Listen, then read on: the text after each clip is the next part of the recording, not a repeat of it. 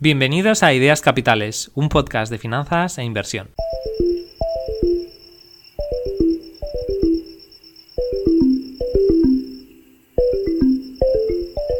En el episodio de hoy hablo con Sergi Suárez sobre todo relacionado con las criptomonedas. Se trata de una entrevista extensa donde vamos muy en profundidad sobre todo lo relacionado con el tema de las criptomonedas. Hablamos sobre Ethereum y Bitcoin Hablamos sobre qué otras criptomonedas valen la pena. Hablamos de qué hacer con las criptomonedas una vez las tengamos compradas. Así como dónde comprarlas, dónde venderlas, cuándo comprar, cuándo vender, dónde mantenerlas de manera segura. La verdad es que Sergi es una persona con muchísimo conocimiento y no solamente eso, sino que le dedica mucho tiempo a estudiar, a analizar y pensar sobre las criptomonedas. Así que también hablamos sobre cómo analizar una criptomoneda, cómo saber distinguir el ruido de lo que realmente tiene valor en este mercado, en este mercado donde hay tantísimo humo. Y por último, pues también tocamos en bastante detalle el tema de las finanzas descentralizadas o DeFi. Espero que os guste la entrevista, porque la verdad es que es muy interesante, mucho que aprender, así que vamos a ello. Hola Sergi, em, bienvenido a Ideas Capitales. Es un placer eh, tenerte aquí en el podcast. Muchos de nuestros clientes seguramente conocerán a Sergi pues, de, la, del análisis de empresas que hace en, otros sitios, como análisis de inversión, eh, Investia. Rankia también. Y en Rankia, gracias. Y en, y Microvalue ahora con, con Rankia y Microvalue. Exacto. Em, pero bueno, a lo mejor quizá esta faceta de cripto no, no, es tan conocida de Sergi, pero he estado hablando con él por, por Twitter y la verdad es que tiene cosas muy interesantes que decir sobre esto. Em, se nota que es un espacio que ha estudiado en detalle.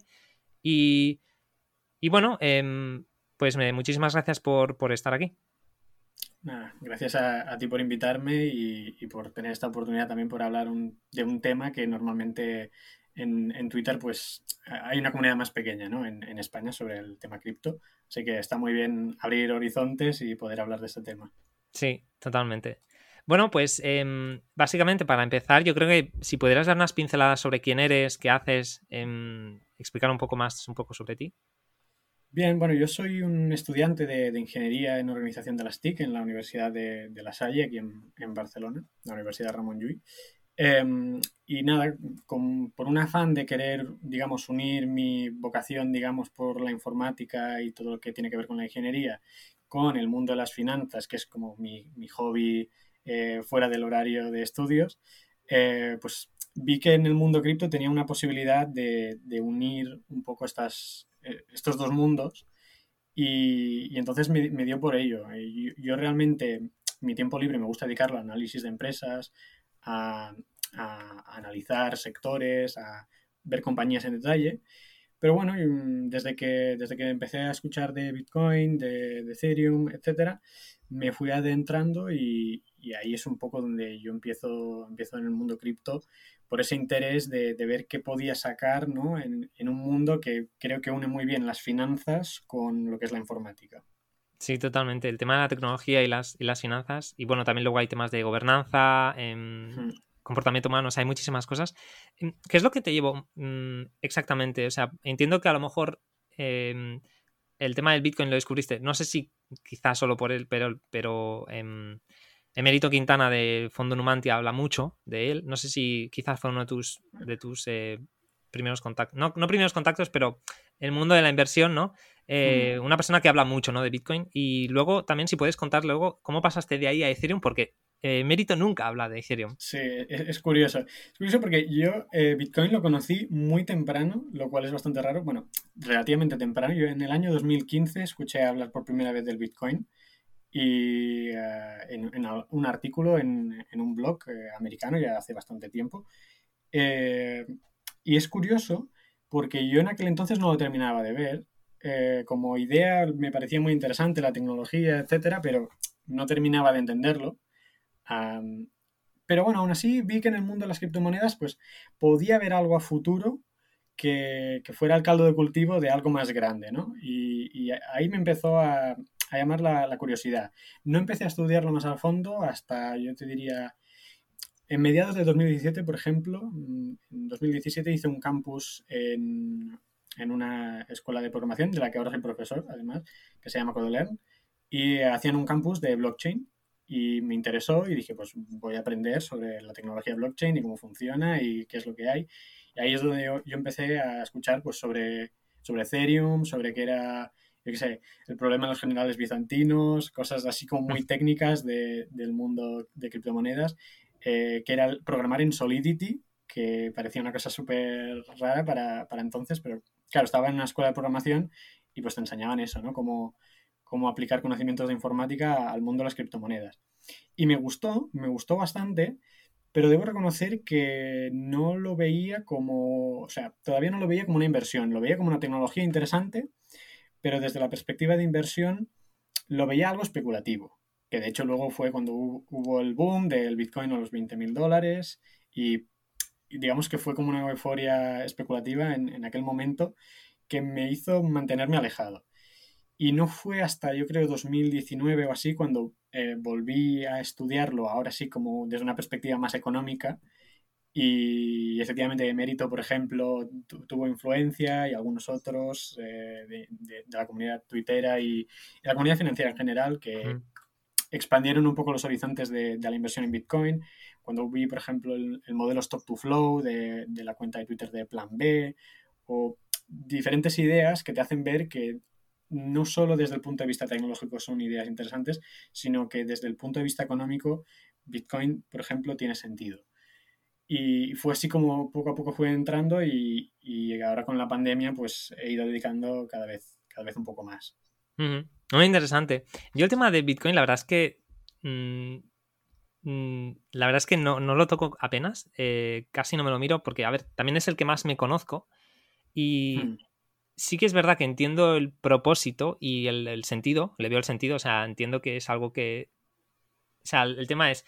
Em, o sea, el argumento del Bitcoin, muy rápido para la gente que nos esté escuchando y a lo mejor no tenga mucha idea, es básicamente, yo creo, corrígeme si quieres añadir algo o, crees que me equivoco, pero la idea es como las monedas fiat, básicamente, em, los gobiernos pueden, o los bancos centrales pueden imprimir dinero cuando quieran y devaluar tu moneda. Y de hecho, pues el dólar desde los últimos 100 años o algo así ha perdido el 98% de su valor. Eh, el atractivo de Bitcoin es que es una cosa descentralizada que nadie lo puede, digamos, manipular em, y que además eh, tiene un, cap, o sea, que tiene una supply máxima, o sea, va a haber, va a haber 21 millones de, Bitcoins y no va a haber más, ¿no? Entonces, eh, tienes una moneda que no es inflacionaria, sino que es, pues, fija, ¿no? Tiene una, una supply fija. Entonces, desde un punto de vista liberal, o sea, aquí quiero entrar por el tema de que veo a mucha gente que es liberal, que, que le gusta Bitcoin y entiendo el porqué, y a mí me gusta Bitcoin. Em, el problema que le veo es que no sé si va a llegar a tener una masa crítica suficiente porque el, porcentaje de población que puede estar de acuerdo con estas ideas o que puede cuadrarle, o sea, yo qué sé, si, si vas a la, calle a preguntarle a la gente, le molesta el tema de que eh, se aprecien las cosas, el, tema de la inflación, eh, el dinero, a la gente le da igual. O sea, muchísima gente aunque esté perdiendo dinero o no es consciente o literalmente tampoco le, va, va, a hacer grandes cambios. Entonces, por eso no, no, estoy muy metido yo en el tema de Bitcoin. No sé si te parece algo que que he dicho que no es correcto del todo o quieres añadir algo? No, en general estoy de acuerdo. A ver, yo creo que también en la sociedad occidental en general estamos muy mal acostumbrados porque, por ejemplo, en países africanos o en el sudeste asiático, etcétera, Bitcoin lo entiende muy rápido. ¿Por qué? Porque entienden muy bien qué es la inflación, entienden muy bien cómo el Estado puede imprimir masa monetaria y, eh, digamos, menoscabar el ahorro de, la gente. Y entonces en estos países es muy fácil entender el concepto. Pero aquí estamos bien acostumbrados, entre comillas, a, un sistema económico que más o menos funciona, con sus eh, más y sus menos, pero en general eh, la gente no se preocupa diariamente de, si hay inflación, si se están comiendo sus ahorros, etc. Entonces, el concepto de Bitcoin se entiende mucho mejor desde una perspectiva, eh, desde una perspectiva inflacionaria, porque si no hay inflación, Bitcoin no es tan necesario. Dicho, dicho esto, yo creo que Bitcoin es útil incluso en escenarios que no sean inflacionarios. Yo creo que em, a medida que, el mundo se está digitalizando, tiene mucho sentido tener una moneda que es digital y que sirve como reserva de valor y que, por ejemplo, sustituye al oro en muchas de sus funciones, que es una reserva de valor muy válida, pero el oro tiene limitaciones en cuanto a en cuanto al intercambio. Entonces, creo que tiene sentido que, que transicionemos hacia un modelo de una reserva de valor puramente digital, descentralizada, eh, en la que nadie pueda emitir una mayor cantidad, no, no esté tan regulado. Es cierto que va a haber regulación, claro que va a haber regulación porque al fin y al cabo eh, el Estado quiere eh, tener control sobre las transacciones que hace la gente y, la regulación va a acabar llegando.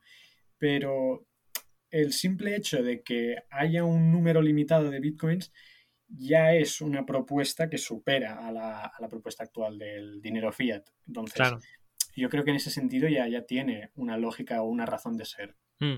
Y una pregunta, porque, por ejemplo, una de las cosas que tú comentas el tema de que sea una reserva de valor. Entonces, Em, mm, con la volatilidad que tiene hoy en día Bitcoin, ahora mismo eh, sí que es cierto que las, propiedades que tiene que tener un dinero eh, em, sí que las cumple, ¿no? Pero el tema de, de, reserva de valor ahora mismo, con el tema de la volatilidad, es, complicado, ¿no? Entonces, em, hay, mucha gente que dice que, pues, que esto a, la larga se va a estabilizar y demás, pero mi pregunta no solamente es eh, cómo ves este tema, sino también Em, podríamos decir, por ejemplo, pues con una, stablecoin, ¿no? Como una, moneda digital como DAI o USDC que esté pegada al dólar, eh, pues que, es que, ¿no? Como esta moneda digital de Internet que, comentabas, que en lugar de ser Bitcoin, eh, pues que sea una stablecoin, stablecoin que esté pues pegada al, valor del dólar. No sé si tienes algo que comentar con estas dos cosas. Hmm. A mí la idea de las stablecoins me parece interesante, sobre todo cuando son descentralizadas. O mm. sea, por ejemplo, hay proyectos como Tether que quizá no me convencen tanto, porque es todo un modelo muy centralizado, no se sabe exactamente qué cantidad de dólares eh, hay en reserva, hay mucha opacidad. Pero en el momento en que son proyectos eh, en el que el código es abierto, en el que tú puedes ver qué hay y qué no hay, eh, tiene todo el sentido del mundo que, que digitalicemos un activo que, pueda utilizarse dentro de, las blockchains y, que puedas intercambiarlo fácilmente. Entonces, la idea de las stablecoins me gusta. Yo creo que la razón de ser de Bitcoin, mm, aparte de, que las stablecoins están muy bien, pero Bitcoin tiene una razón de ser que es eh, no depender del sistema financiero tradicional. Entonces, las stablecoins no dejan de ser, pues, eh, de estar ligadas al funcionamiento de, la economía mundial en general. Y si el dólar lo hace bien o lo hace mal, las stablecoins lo harán bien o lo harán mal como reserva de valor. Entonces, Bitcoin propone de mm, la economía mundial puede estar mejor, peor, el dólar puede estar mejor o peor, pero aquí tú siempre tendrás esta cantidad de bitcoins y esto no va a cambiar, etc. Tiene una razón de ser es cierto que incluso en un mundo como muy apocalíptico, si lo ponemos un mundo muy eh, donde la economía va muy mal y todo va mal, Bitcoin es donde mejor debería hacerlo porque es donde más sentido cobraría. Porque si las monedas fiat no son buenas reservas de valor, eh, pocas alternativas nos quedan, ¿no? Pero no es necesario que haya un mundo tan apocalíptico. Yo creo que también hay que ser un poco optimista cuando, cuando hablamos de criptomonedas eh, yo creo que puede haber un funcionamiento bueno de la economía tradicional y puede haber un buen funcionamiento de las criptomonedas y son mundos que no tienen por qué colisionar. Creo que pueden eh, funcionar bien a la vez. Entonces, eh, que Bitcoin sea la moneda de referencia ahora mismo como criptomoneda, yo lo veo difícil que cambie por el efecto red que ha ido construyendo durante, ah, durante todo el tiempo que lleva desde que se creó posible que salgan nuevos proyectos que rivalicen con Bitcoin, pero a día de hoy me parece muy complicado que el efecto de red que tiene Bitcoin se replique en otras criptomonedas. Entonces, como reserva de valor, alternativa al oro, si se quiere llamar así, para mí tiene sentido, sobre todo en aquellos países donde las monedas fiat son más mm, eh, mm, poco fiables. Entonces, eh, el, valor de Bitcoin está ahí. ¿Se irá estabilizando a medida que pasa el tiempo? Yo creo que sí, yo creo que veremos como en la adopción de Internet, una curva en S. Al principio avanza muy lento, luego de, repente la, curva se sube mucho, ¿no? Y la adopción de usuarios sube mucho y luego se va aplanando y ya lo que queda, el, el retorno incremental de cada usuario es muy pequeño, es decir, no hay muchos usuarios más que hace un año, por ejemplo. Pues algo así tendrá que pasar con Bitcoin. ¿En cuánto tiempo? Muy difícil de saber, pero yo creo que esa es la tendencia a la que, a la que se dirige. Muy interesante, gracias Sergi por, compartir estas, estas opiniones.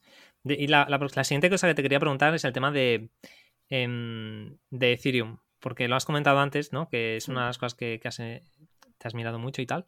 Em, yo empecé a, descubrir Ethereum más o menos, bueno, este año después de hacer el examen de CFA, que hice el, examen, el nivel 1 en febrero, eh, es cuando empecé a ver bastante material de pues, podcast y medios tradicionales hablando sobre, sobre Ethereum. Morningstar, pues Patrick O'Shaughnessy con su podcast de Invest Like the Best. Entonces, ahí es cuando empecé a curiosear un poco más, ¿no? Y me di cuenta de que, bueno, al final muchísima gente está construyendo encima de Ethereum, porque la, diferencia principal entre Ethereum y Bitcoin es Bitcoin eh, es inmutable, o sea, no se puede cambiar, el código es el que es, ¿no? Y no se puede construir nada encima, lo cual, pues eh, yo creo que para la tesis de que sea una, un depósito de valor y algo inmutable, pues eh, tiene sentido, ¿no? Que no se pueda ir cambiando cada, cada vez que alguien quiera. Pero en Ethereum eh, es, un poco, tú tienes la tecnología y una red en la que puedes construir un poco lo que te dé la gana, ¿no? Básicamente, puedes hacer muchísimas cosas encima. Entonces, que, cuéntame un poco cómo, cómo ves eh, el tema de, Ethereum a largo plazo, porque también la verdad es que Ethereum sí, lleva varios años, pero se fundó creo en 2014 o 2015, algo así, eh, hace ya seis años o algo así. O sea, al final también es, algo también que a lo mejor se ha popularizado mucho en los últimos tres, digamos, no lo sé, desde los últimos tres, cuatro. Entonces, realmente estamos muy, muy, o sea, tampoco hace tanto que no era algo tan grande como, como lo que se ha convertido, porque precisamente creo en el último año o algo así, Bitcoin no ha crecido apenas y Ethereum ha hecho un por 60, me parece, en el último año o algo así. Entonces, cuéntame un poco cómo lo ves. Bueno, a ver, para mí Ethereum es, o sea, si Bitcoin es reserva de valor, y su función es que sea eso, eh, inmutable y, una buena reserva de valor. lo que añade Ethereum o lo que el valor que aporta Ethereum es que es dinero programable. Que tú puedes hacer un smart contract o, eh, o sea, puedes programar un código y hacer que ese dinero se mueva sin que tú tengas que manualmente hacer transacciones. Es decir, un código puede funcionar mientras tú estás durmiendo, por ejemplo. Eh, entonces, la, gracia, entre comillas, de los smart contracts y de Ethereum y otros proyectos que también utilizan smart contracts es precisamente de que el dinero no tienes por qué tenerlo eh, parado, como en el caso de Bitcoin, porque tú en Bitcoin lo holdeas y, poco más, no tienes muchas cosas que hacer con él, lo, tienes en tu cartera y ya está. La gracia de, Ethereum y estos protocolos es, pues, que puedas construir una especie de sistema financiero autónomo que funciona por sí solo y que no necesita de, entidades reguladas para funcionar. Entonces, que es lo que llamamos el DeFi, ¿no? Decentralized Finance. Mm. Eh, entonces, todo esto que se ha ido construyendo en Ethereum al principio no existía. Y esto ha costado tiempo que se fuera construyendo. Al principio Ethereum mm, creo que ni se planteaba como caso de uso el tema de las finanzas descentralizadas. Simplemente se pensaba en dinero programable, que tú puedes hacer un código y que se envíe a otra persona de manera automática pero poco a poco el desarrollo de protocolos en, este sentido de, por ejemplo, pedir préstamos o, depositar dinero a, cambio de un tipo de interés, etcétera, eh, es lo que le dan un valor extra a Ethereum que a mí me parece interesante. Y luego está el tema de que hasta ahora Ethereum ha sido proof of work, ahora esto va a cambiar con, con el Ethereum 2.0, con el cambio que se quiere proponer. Y eh, bueno, pues rompe un poco con la trayectoria de Bitcoin, que Bitcoin siempre ha defendido muy férreamente el proof of work, la prueba de trabajo para, validar transacciones, y veremos cómo, le va Ethereum con el proof of stake, que otros protocolos ya están implementando, pero, pero será una nueva etapa en la que veremos cómo, cómo cambian las cosas. ¿Puedes comentar un poco la diferencia entre proof of work y proof of stake?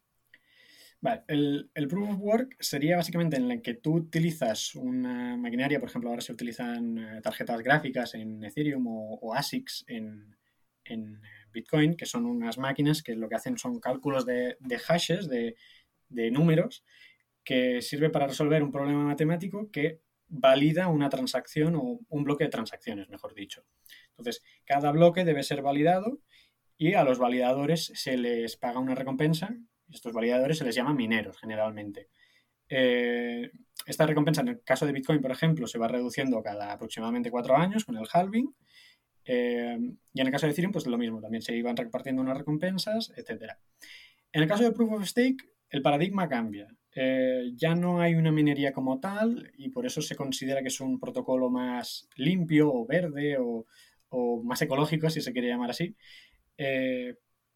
Y en, vez de utilizar estas maquinarias, lo que se propone es eh, cada usuario que tenga estas monedas va a tener cierto poder de voto sobre los cambios que queramos hacer en el protocolo. De tal manera que si tú tienes 10 monedas, tu poder de voto va a ser este. Y si solo tienes una moneda, tu poder de voto va a ser 10 veces menor. Hay argumentos a favor y en contra de, ambos modelos. Eh, yo creo que el modelo de Proof of Stake pierde un poco de descentralización, porque al fin y al cabo quien tiene más monedas es quien toma las decisiones, pero es un modelo que para mayores velocidades de transacción, menores comisiones, etcétera, funciona muy bien. El problema que tiene Proof of Work es que hay que pagar a los mineros y esto es un coste más alto y las transacciones que pueden validar pues son menos, porque hay una prueba de trabajo que hace que las transacciones, mm, el número de transacciones que se puedan validar sean menores. Todo es lo que quieras priorizar. Si quieres priorizar descentralización o quieres priorizar velocidad y número de transacciones. Tener las dos cosas hoy en día es complicado. Mm. Luego también creo que Vitalik, eh, Vitalik Buterin, el, uno de los fundadores de, Ethereum, em, ha hablado sobre Proof of Stake como también em, algo en el que por ejemplo, las personas que hacen votaciones para decidir ¿no? sobre el sistema y tal, si hacen votaciones inconsistentes o si, por ejemplo, están yendo contra el sistema, son penalizados, ¿no? Y bueno, no sé exactamente cómo funciona, ¿no? Pero que se supone que hay un plan detrás, ¿no? Para que al menos esto funcione de la mejor manera posible, ¿no? Siendo una cosa a lo mejor que tiene algún inconveniente, pues eh, hay mecanismos, ¿no? Para intentar reducir estos inconvenientes. No sé si tienes algo em, a decir sobre esto. Bueno, eh, a ver, el, problema que hay ahora en, algunas blockchains que ya utilizan el Proof of Stake es que mm, la gente termina no votando o delegando su voto en otras personas. Entonces el sistema no funciona tan bien porque las decisiones se toman un poco con un porcentaje de consenso bastante bajo. A lo mejor vota el 15% de la gente que tiene monedas o, una cantidad muy baja que no es representativa. Entonces, claro, yo creo que lo que intentará Ethereum, veremos si lo consigue, es eh, incentivar de alguna manera que la gente vote de manera activa sobre las decisiones que afectan al protocolo y que si no quieren votar ellos, que deleguen en otros para que ese voto se utilice de alguna forma. Y, por ejemplo, el, staking no deja de ser eso.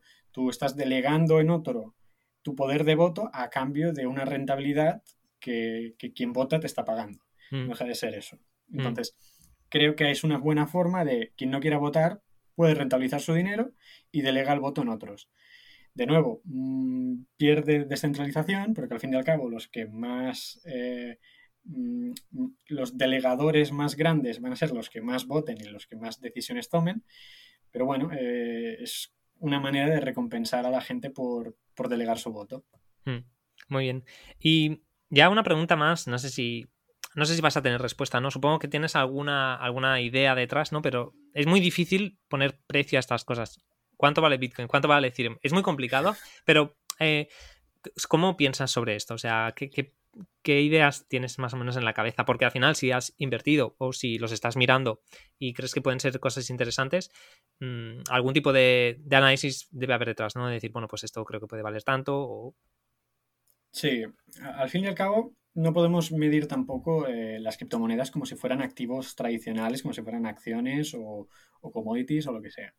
Pero sí que podemos hacer un análisis, sobre todo en Bitcoin creo que es más fácil, de, por ejemplo, analizar eh, el, coste de capital de los mineros, de cuál es el coste de minar y ver cuánta rentabilidad están sacando y podemos hacer un cálculo más o menos de oferta y demanda de bitcoins en función de, de lo rentables o poco rentables que sean los mineros. Y puedes hacer una aproximación de en cada halving van a hacer menos dinero porque las recompensas van a ser menores, por tanto, o el precio de Bitcoin sigue subiendo o muchos mineros van a tener que eh, cerrar y, muchas de las maquinarias que hay ahora pues tendrán que venderse o, deshacerse de ellas. Por lo tanto, puedes hacer un análisis desde el punto de vista del ciclo de capital, podríamos llamar. O sea, quien haya leído, por ejemplo, eh, Capital Returns, pues la idea es parecida. Es tú analizas cuál es el coste de los mineros, eh, cuánta maquinaria más puede haber, si los equipos hay que renovarlos cada tres o cuatro años, pues hay una depreciación, hay que tenerla en cuenta y puedes hacer un poco de, estimaciones. Entonces, claro, con los halvings, la ventaja que tiene Bitcoin es que tú puedes hacer más o menos un cálculo bastante aproximado de el precio de break-even que necesitarán los mineros a diferentes tasas de dificultad y, a diferente recompensa que haya de Bitcoin en ese momento. Por lo tanto, esto, es lo que se suele llamar el modelo stock to flow, ¿no? Cuántas monedas nuevas se emiten versus eh, el, número actual que hay en circulación. Se supone que entre menos monedas nuevas se vayan creando, más deben valer esas nuevas monedas, porque la base de, mineros sigue siendo la misma o mayor. Entonces, eh, bajo ese punto de vista podemos argumentar que Bitcoin debería ir subiendo gradualmente y, como decíamos antes, hasta que llegue un punto en que se irá, se irá aplanando la curva y se estabilizará bajo esa hipótesis. Esa hipótesis también tiene sus fallos y tiene sus críticas y nada es infalible. Pero me parece una buena aproximación a la hora de valorar Bitcoin. Luego para Ethereum es complicado. Ethereum es más complicado porque primero no tenemos un límite en la emisión, al menos ahora mismo. Mm. No, no, existe, o sea, el proof of work dejará de existir, por lo tanto no es una tesis válida que esta del cálculo del rendimiento de los mineros. Y entonces aquí hay que valorar pues eh, el valor en dólares, si se quiere eh, denominar así, del el dinero que hay depositado en los distintos protocolos de, de, Ethereum. O sea, cuánto dinero en dólares se está usando dentro de la blockchain de Ethereum. Y esa es una buena aproximación. Entonces ahí puedes ver que si hay un crecimiento de usuarios y hay un crecimiento del volumen que mueven esos usuarios, el valor transaccional de Ethereum eh, debe ir subiendo y por tanto las comisiones que el propio protocolo genera de comisiones de transacción deberían también ir subiendo con el tiempo. Es la, manera que yo veo de, valorarlo, pero nada es preciso porque, de nuevo, es, muy variable todo y, y, ahora pueden haber entradas, luego habrán retiradas de fondos, no es algo, no es una ciencia exacta. Claro, y respecto a estos dos modelos para valorar Bitcoin y Ethereum, ¿has, has visto alguna valoración razonable, o sea, ponerle algún número y decir, bueno, pues ahora mismo no creo, 800 billion, ¿no? En Bitcoin. Sí, unos 800 billion eh, Bitcoin y Ethereum creo que son unos 400 o algo así, ¿no? Entonces, em, según estos modelos que sí, Ethereum son, bueno, sí, un poco menos hoy porque está cayendo, pero vaya. Sí, hoy, em, está cayendo un poquito. Mm, entonces, em, ¿has visto aproximaciones según estos modelos de, de valoraciones de algo que tuviera sentido y tal? Por ejemplo, el, modelo Stock to Flow para Bitcoin eh, propone aproximadamente, esto es un precio aproximado, eh, un rango alrededor de los 100.000 dólares para final de año, por ejemplo. ¿eh? Y estamos poniendo números así muy grosso modo. Podrían ser 150.000, podrían ser 120.000 o podrían ser 80.000. Mm. No es algo exacto porque como decíamos antes pueden haber más, menos mineros y esto va a ir cambiando y no es una ciencia exacta. Y claro, cada vez, con cada halving, pues cada cuatro años se supone que tiene que ir multiplicando eh, varias veces porque la recompensa se divide por la mitad. Mm. Entonces, eh, yo he visto modelos, por ejemplo, que te dicen eh, un millón de dólares el Bitcoin para 2028. Pues no lo sé si será eso o no. quizás sí, no me parece descabellado porque en siete años pueden pasar muchas cosas, pero bueno, eh, no nos engañemos, es un poco optimista mm. y sería un muy buen escenario. Estamos hablando a lo mejor de un 30 y pico por ciento anualizado.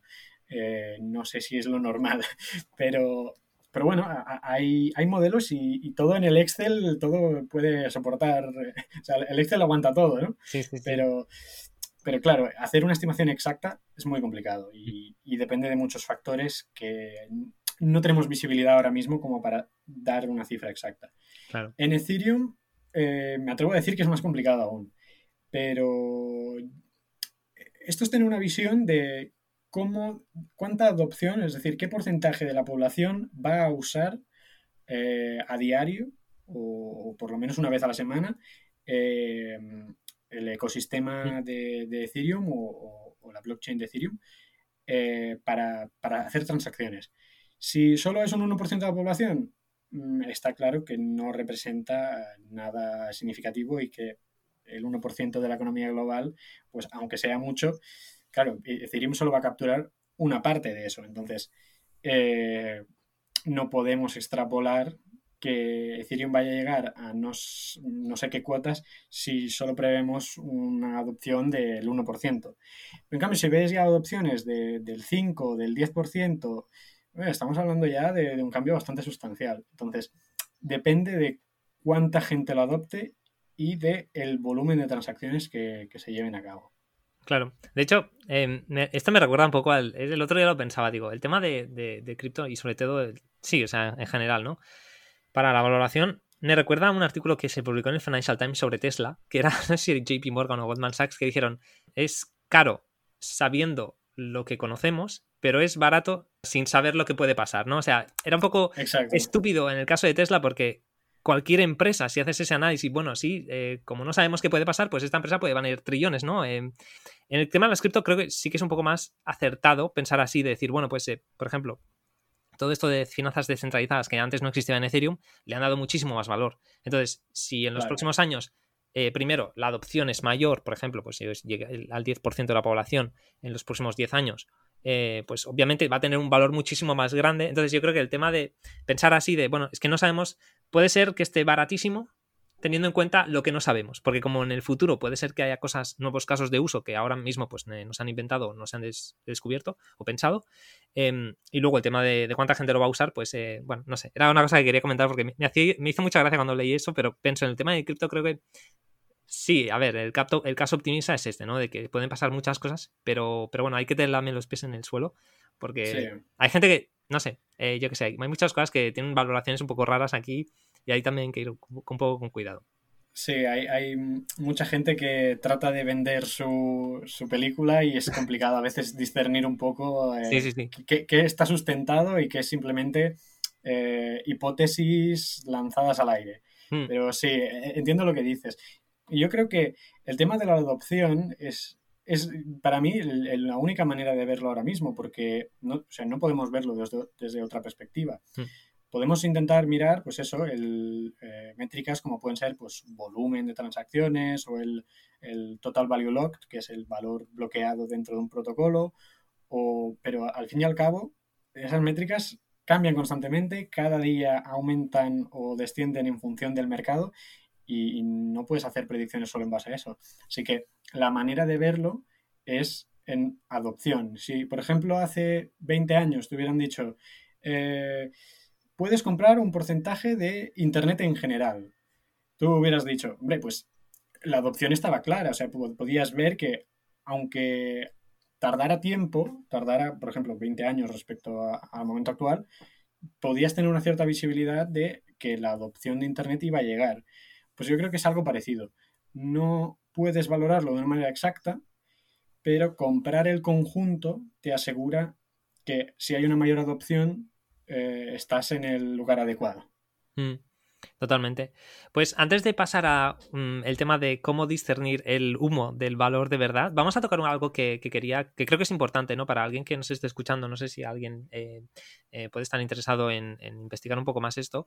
Em, dónde comprar, dónde vender y cómo mantener los Bitcoin y los Ethereum o cualquier cripto en general. Em, no sé si tienes así a grandes rasgos algunas maneras de pensar sobre esto, si puedes dar unas pinceladas sobre cómo lo haces o lo harías. Em. Sí, mm, a ver, yo para comprar y vender, mm, ahora mismo lo que hago es eh, en los exchanges principales, en mm. Coinbase, Binance, etcétera, hay muchos. Eh, algunos que tendrán ventajas, también depende del país en el que residas, pero en España yo recomendaría estos dos. Y, luego para, eh, para holdearlos, para tenerlos en cartera, pues por ejemplo en todo lo que es eh, Ethereum o, protocolos similares a Ethereum, como pueden ser Polygon o Terra, o ya hablaremos luego de esto si quieres, hmm. em, yo recomendaría Metamask o las carteras de cada protocolo en sí, porque cada, cada protocolo a veces crea sus propias, mm, sus propios wallets. Entonces, eh, esa sería la forma en que yo lo tendría. Y para Bitcoin, el caso concreto de Bitcoin, y quizá otras criptomonedas también eh, que no tengan estas carteras y que a lo mejor no se vean tan fiables, pues yo recomendaría un Ledger, un Trezor, algunos de estos almacenamientos en frío que se llaman, que si haces una inversión relativamente grande sale a cuenta. Para pequeñas cantidades quizá tenerlo en el exchange, pues bueno, no, yo qué sé, si estamos hablando de 100 euros, tampoco lo vas a ponerlo en un ledger porque no te sale a cuenta, pero eh, para ciertas cantidades ya creo que es importante planteárselo. Hmm. Sí, muy bien. Em, ya que has mencionado esto, voy a hacer dos apuntes muy rápidos porque yo, pues el tema de Trezor y Ledger me lo estuve mirando hace algunos meses y mm, creo que es información útil para cualquier persona que esté interesada en esto, porque, bueno, al final, pues he pasado mucho tiempo analizando y eh, leyendo sobre esto. Entonces, em, sí, lo que dices es totalmente cierto. Eh, hay mucha gente que dice not your keys, not your coins, o sea, que si lo dejas en Coinbase, al final no es tuyo, es de Coinbase. Pero sí que es verdad que para algunas cantidades no, o sea, si vas a comprar Ethereum o Bitcoin y te vas a dar un traspaso de 50 a 100 euros, te vas a dejar más en comisiones. Que, y además, de hecho, te vas a dejar más gastándote, eh, comprándote el Ledger o el Trezor, que es una de las cosas que quería decir, ¿no? O sea, eh, Trezor creo que está en unos 80 dólares o euros, eh, creo, la más barata, porque hay, hay diferentes tipos, ¿no? Em, y Ledger, pues creo que es un poquito más cara incluso, o sea, como mínimo 70, 100 euros, algo así, como mínimo. Sí, sobre los 70 y algo, me parece que Algo así, algo así. Em, y luego el segundo punto que quería hacer es el tema de que yo he leído en Reddit mucha gente comentar de que no se compren estas cosas en Amazon, que se compren siempre en las páginas web de estos, eh, de estos proveedores. ¿Por qué? Porque si no se compran, o sea, si lo compras en Amazon puede ser que hayan alguien lo ha comprado, lo ha reseteado, se ha quedado con el, con el seed, ¿no? Ha, ha, tocado algo y tú lo compras de Amazon, es un, producto que ya es de alguien, pones tus coins y alguien tiene acceso, ¿no? Porque al final, básicamente, eh, para, alguien que no esté muy metido en esto, em, todos estos monederos, ya sean eh, fríos o, de web, digamos, o sea, ya sea un, como un, USB o estén en, Internet, en, una extensión o lo que sea, eh, funcionan con una seed, que es como una, una, una lista de palabras que básicamente cualquier persona que sepa el seed tiene acceso a, los fondos. Entonces, por eso es el tema de que si, no se compra en, un, en el sitio oficial eh, puede, puede haber complicaciones. Pero bueno, cierro el paréntesis. No, estoy muy de acuerdo, que eh, también he visto algunos casos en foros de, eso, gente que lo ha comprado en Amazon, etcétera, que hay que tener cuidado porque si es de segunda mano no, no suele ser muy fiable. Eh, quien lo haya tocado antes, pues a lo mejor ha tratado de manipularlo de alguna manera y sí, sí, siempre comprarlo en una tienda oficial y te ahorras problemas. Mm, perfecto. Pues cerramos este primer bloque de Bitcoin y Ethereum em, y vamos a pasar a qué otras cosas interesantes o qué otras criptos eh, tienen, tienen, tienen valor, cuáles no, cómo discernir sobre lo que, no, lo que tiene valor de lo que no lo tiene. Em, cuéntanos un poco dónde, qué protocolos o qué, o qué, sí, em, qué criptos tienen para más valor y por qué. Y también si puedes entrar un poco más en el tema de cómo discernir, antes de, explicar esto, cómo discernir aquellas cosas que tienen valor de aquellas que no lo tienen. ¿Cómo haces la distinción? Bien, yo para analizar las, criptomonedas en general, eh, miro un par de cosas. Generalmente miro pues, quiénes son los fundadores y el equipo que hay detrás eh, y si me convence o no, ver los perfiles de LinkedIn o de Twitter o lo que sea y ver qué han hecho antes. Eh, ver pues, las alianzas que tienen con otras empresas o con otros proyectos o con otras blockchain, ¿no? Eh, luego, si el tipo de protocolo, pues si es un proof of work, si es un proof of stake, si hay otro tipo de, protocolo, como hay algunos que son proof of consensus o hay, hay muchos diferentes, cada vez inventan nuevos. Y luego también mirar el tema de la oferta monetaria, de los tokenomics, de si, por ejemplo, hay un porcentaje de monedas que quedan restringidos para los fundadores, si em, la oferta se puede ir ampliando y no hay un límite máximo, como es el caso de Bitcoin, por ejemplo, pues es una cosa a considerar. Eh, si hay quema de tokens, que hay algunos protocolos que, hacen quema de tokens, que básicamente es eh, destruir monedas y eliminarlas de circulación para incrementar el valor de la moneda, bueno, hay algunos que lo hacen y hay que tenerlo en cuenta también. Y luego ver pues, si hay competencia de otros proyectos similares, porque a veces hay proyectos que se solapan bastante o que, eh, digamos que compiten entre ellos por un mismo nicho de mercado. Entonces es importante ver qué están haciendo unos y otros para, ver cuál, cuál, puede ser realmente el, que termine siendo valioso. Eh, luego, es importante también las comunidades que se forman y las redes sociales, vigilar, pues, eh, por ejemplo, si hay actividad en los foros, hay veces que hay protocolos que están muertos, que a lo mejor no han publicado nada en meses y ya ves pues que aquí no hay actividad, que no se está desarrollando nada. Entonces, hay un par de señales que ya te evitan eh, problemas de entrada. Si, ya en redes sociales o las comunidades que hay no hay actividad, eh, mal porque entonces no se está desarrollando nada y, el proyecto está, está abocado a desaparecer. Luego también me gusta ver si son interoperables. Hay algunos proyectos que eh, tienen eh, lo que se llaman bridges o, puentes para traspasar dineros de, una blockchain a otra y, facilitar la entrada y salida de fondos. Eh, en cambio hay otros pues que están como más aislados, que no hay bridges con nada, que todo es independiente, van por su cuenta. Y esto también hay que tenerlo en cuenta porque eh, un protocolo que está vinculado con otros tiene mucho más valor que uno que está aislado del resto del universo de criptomonedas. Entonces, a la hora de, valorar, también me parece interesante. Luego, por ejemplo, tema de ciberataques. Eh, es importante ver si ha habido algún robo, si los fundadores se han llevado el dinero, lo que se llama un rack pool en inglés. Eh, si ha habido un ciberataque pues, de otra persona, por ejemplo, hace poco creo que en eh, un protocolo que se llama Poly Network, que se robaron 300 millones y a los dos días lo devolvieron y, el hacker alegó que, era solo para, demostrar que había vulnerabilidades y tal, pero que no se llevó el dinero, cual me pareció súper curioso. O sea, que hay gente que roba los fondos y los devuelve.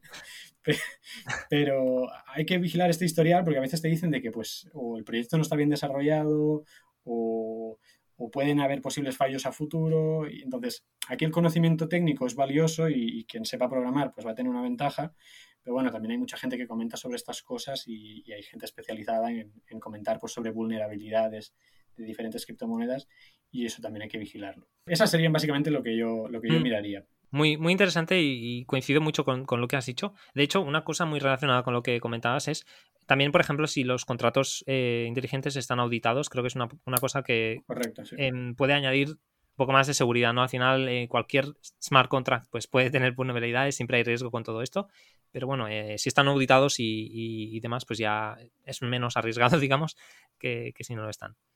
Hmm. Vale, em, y un poco ya comentando pues eh, todo lo que miras para los protocolos y demás, Mm, ¿dónde ves más valor hoy en día? O sea, sé que estás metido en bastantes cosas y que tienes muchas opiniones sobre, sobre bastantes protocolos, pero si me puedes comentar un poco los más importantes y por lo mejor una explicación sobre por qué. Y bueno, luego ya iremos a lo mejor más en detalle en alguno, te alguna pregunta, pero si quieres empezar con alguno de estos. Mm. Mm. Ahora mismo los que más me gustan, eh, por ejemplo, te diría que la blockchain de Terra, con el token Luna, eh, me gusta mucho, eh, la encuentro una, blockchain muy interesante porque se están desarrollando muchos proyectos, sobre todo en el ámbito de finanzas descentralizadas.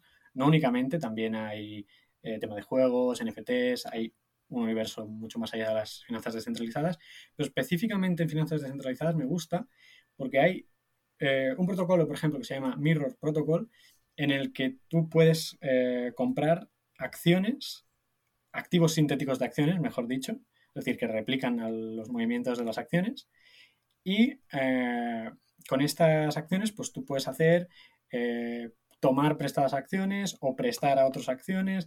Puedes hacer lo que se llama yield farming, que si, quieres luego lo, explicamos o, ahora como...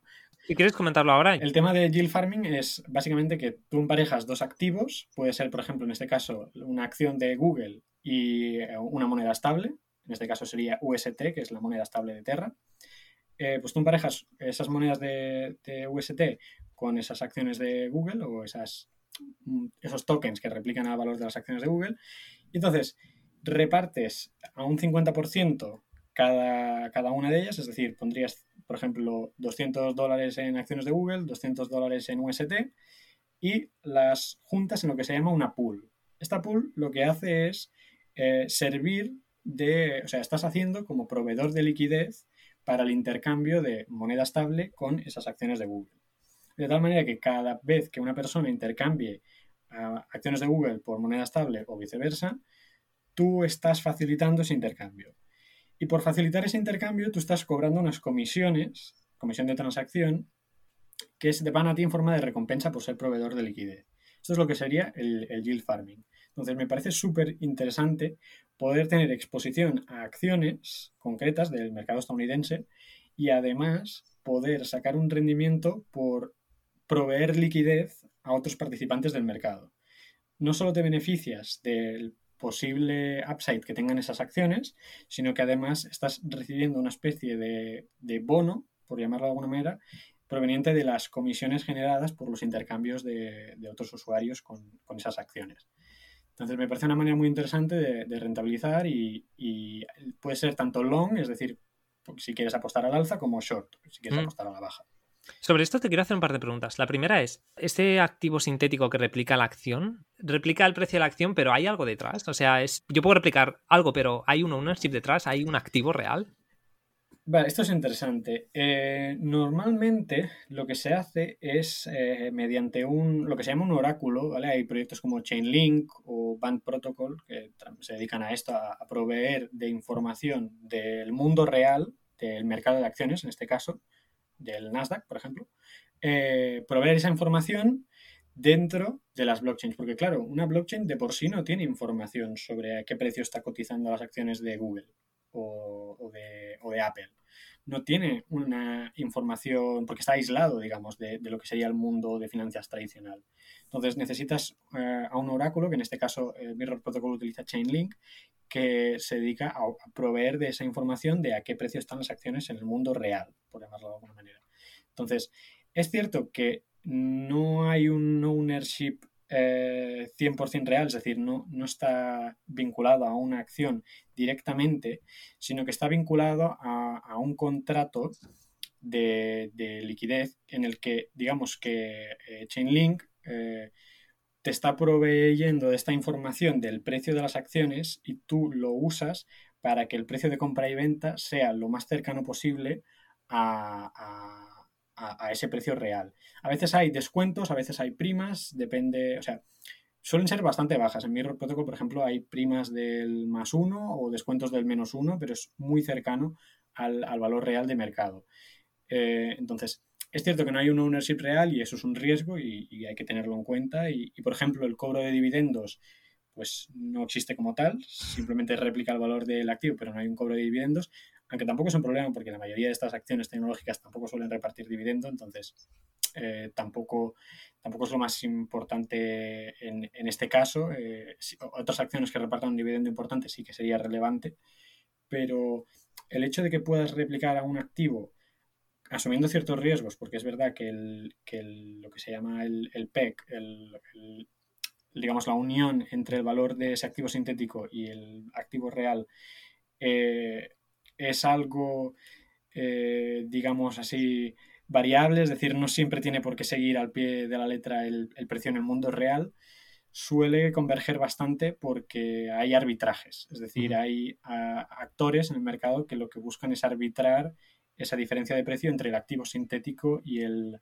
y el activo real. Entonces, como hay, hay esos bots, por ejemplo, que se dedican al arbitraje, se reducen bastante esas diferencias, pero es cierto que no hay un ownership real de esas acciones. Mm.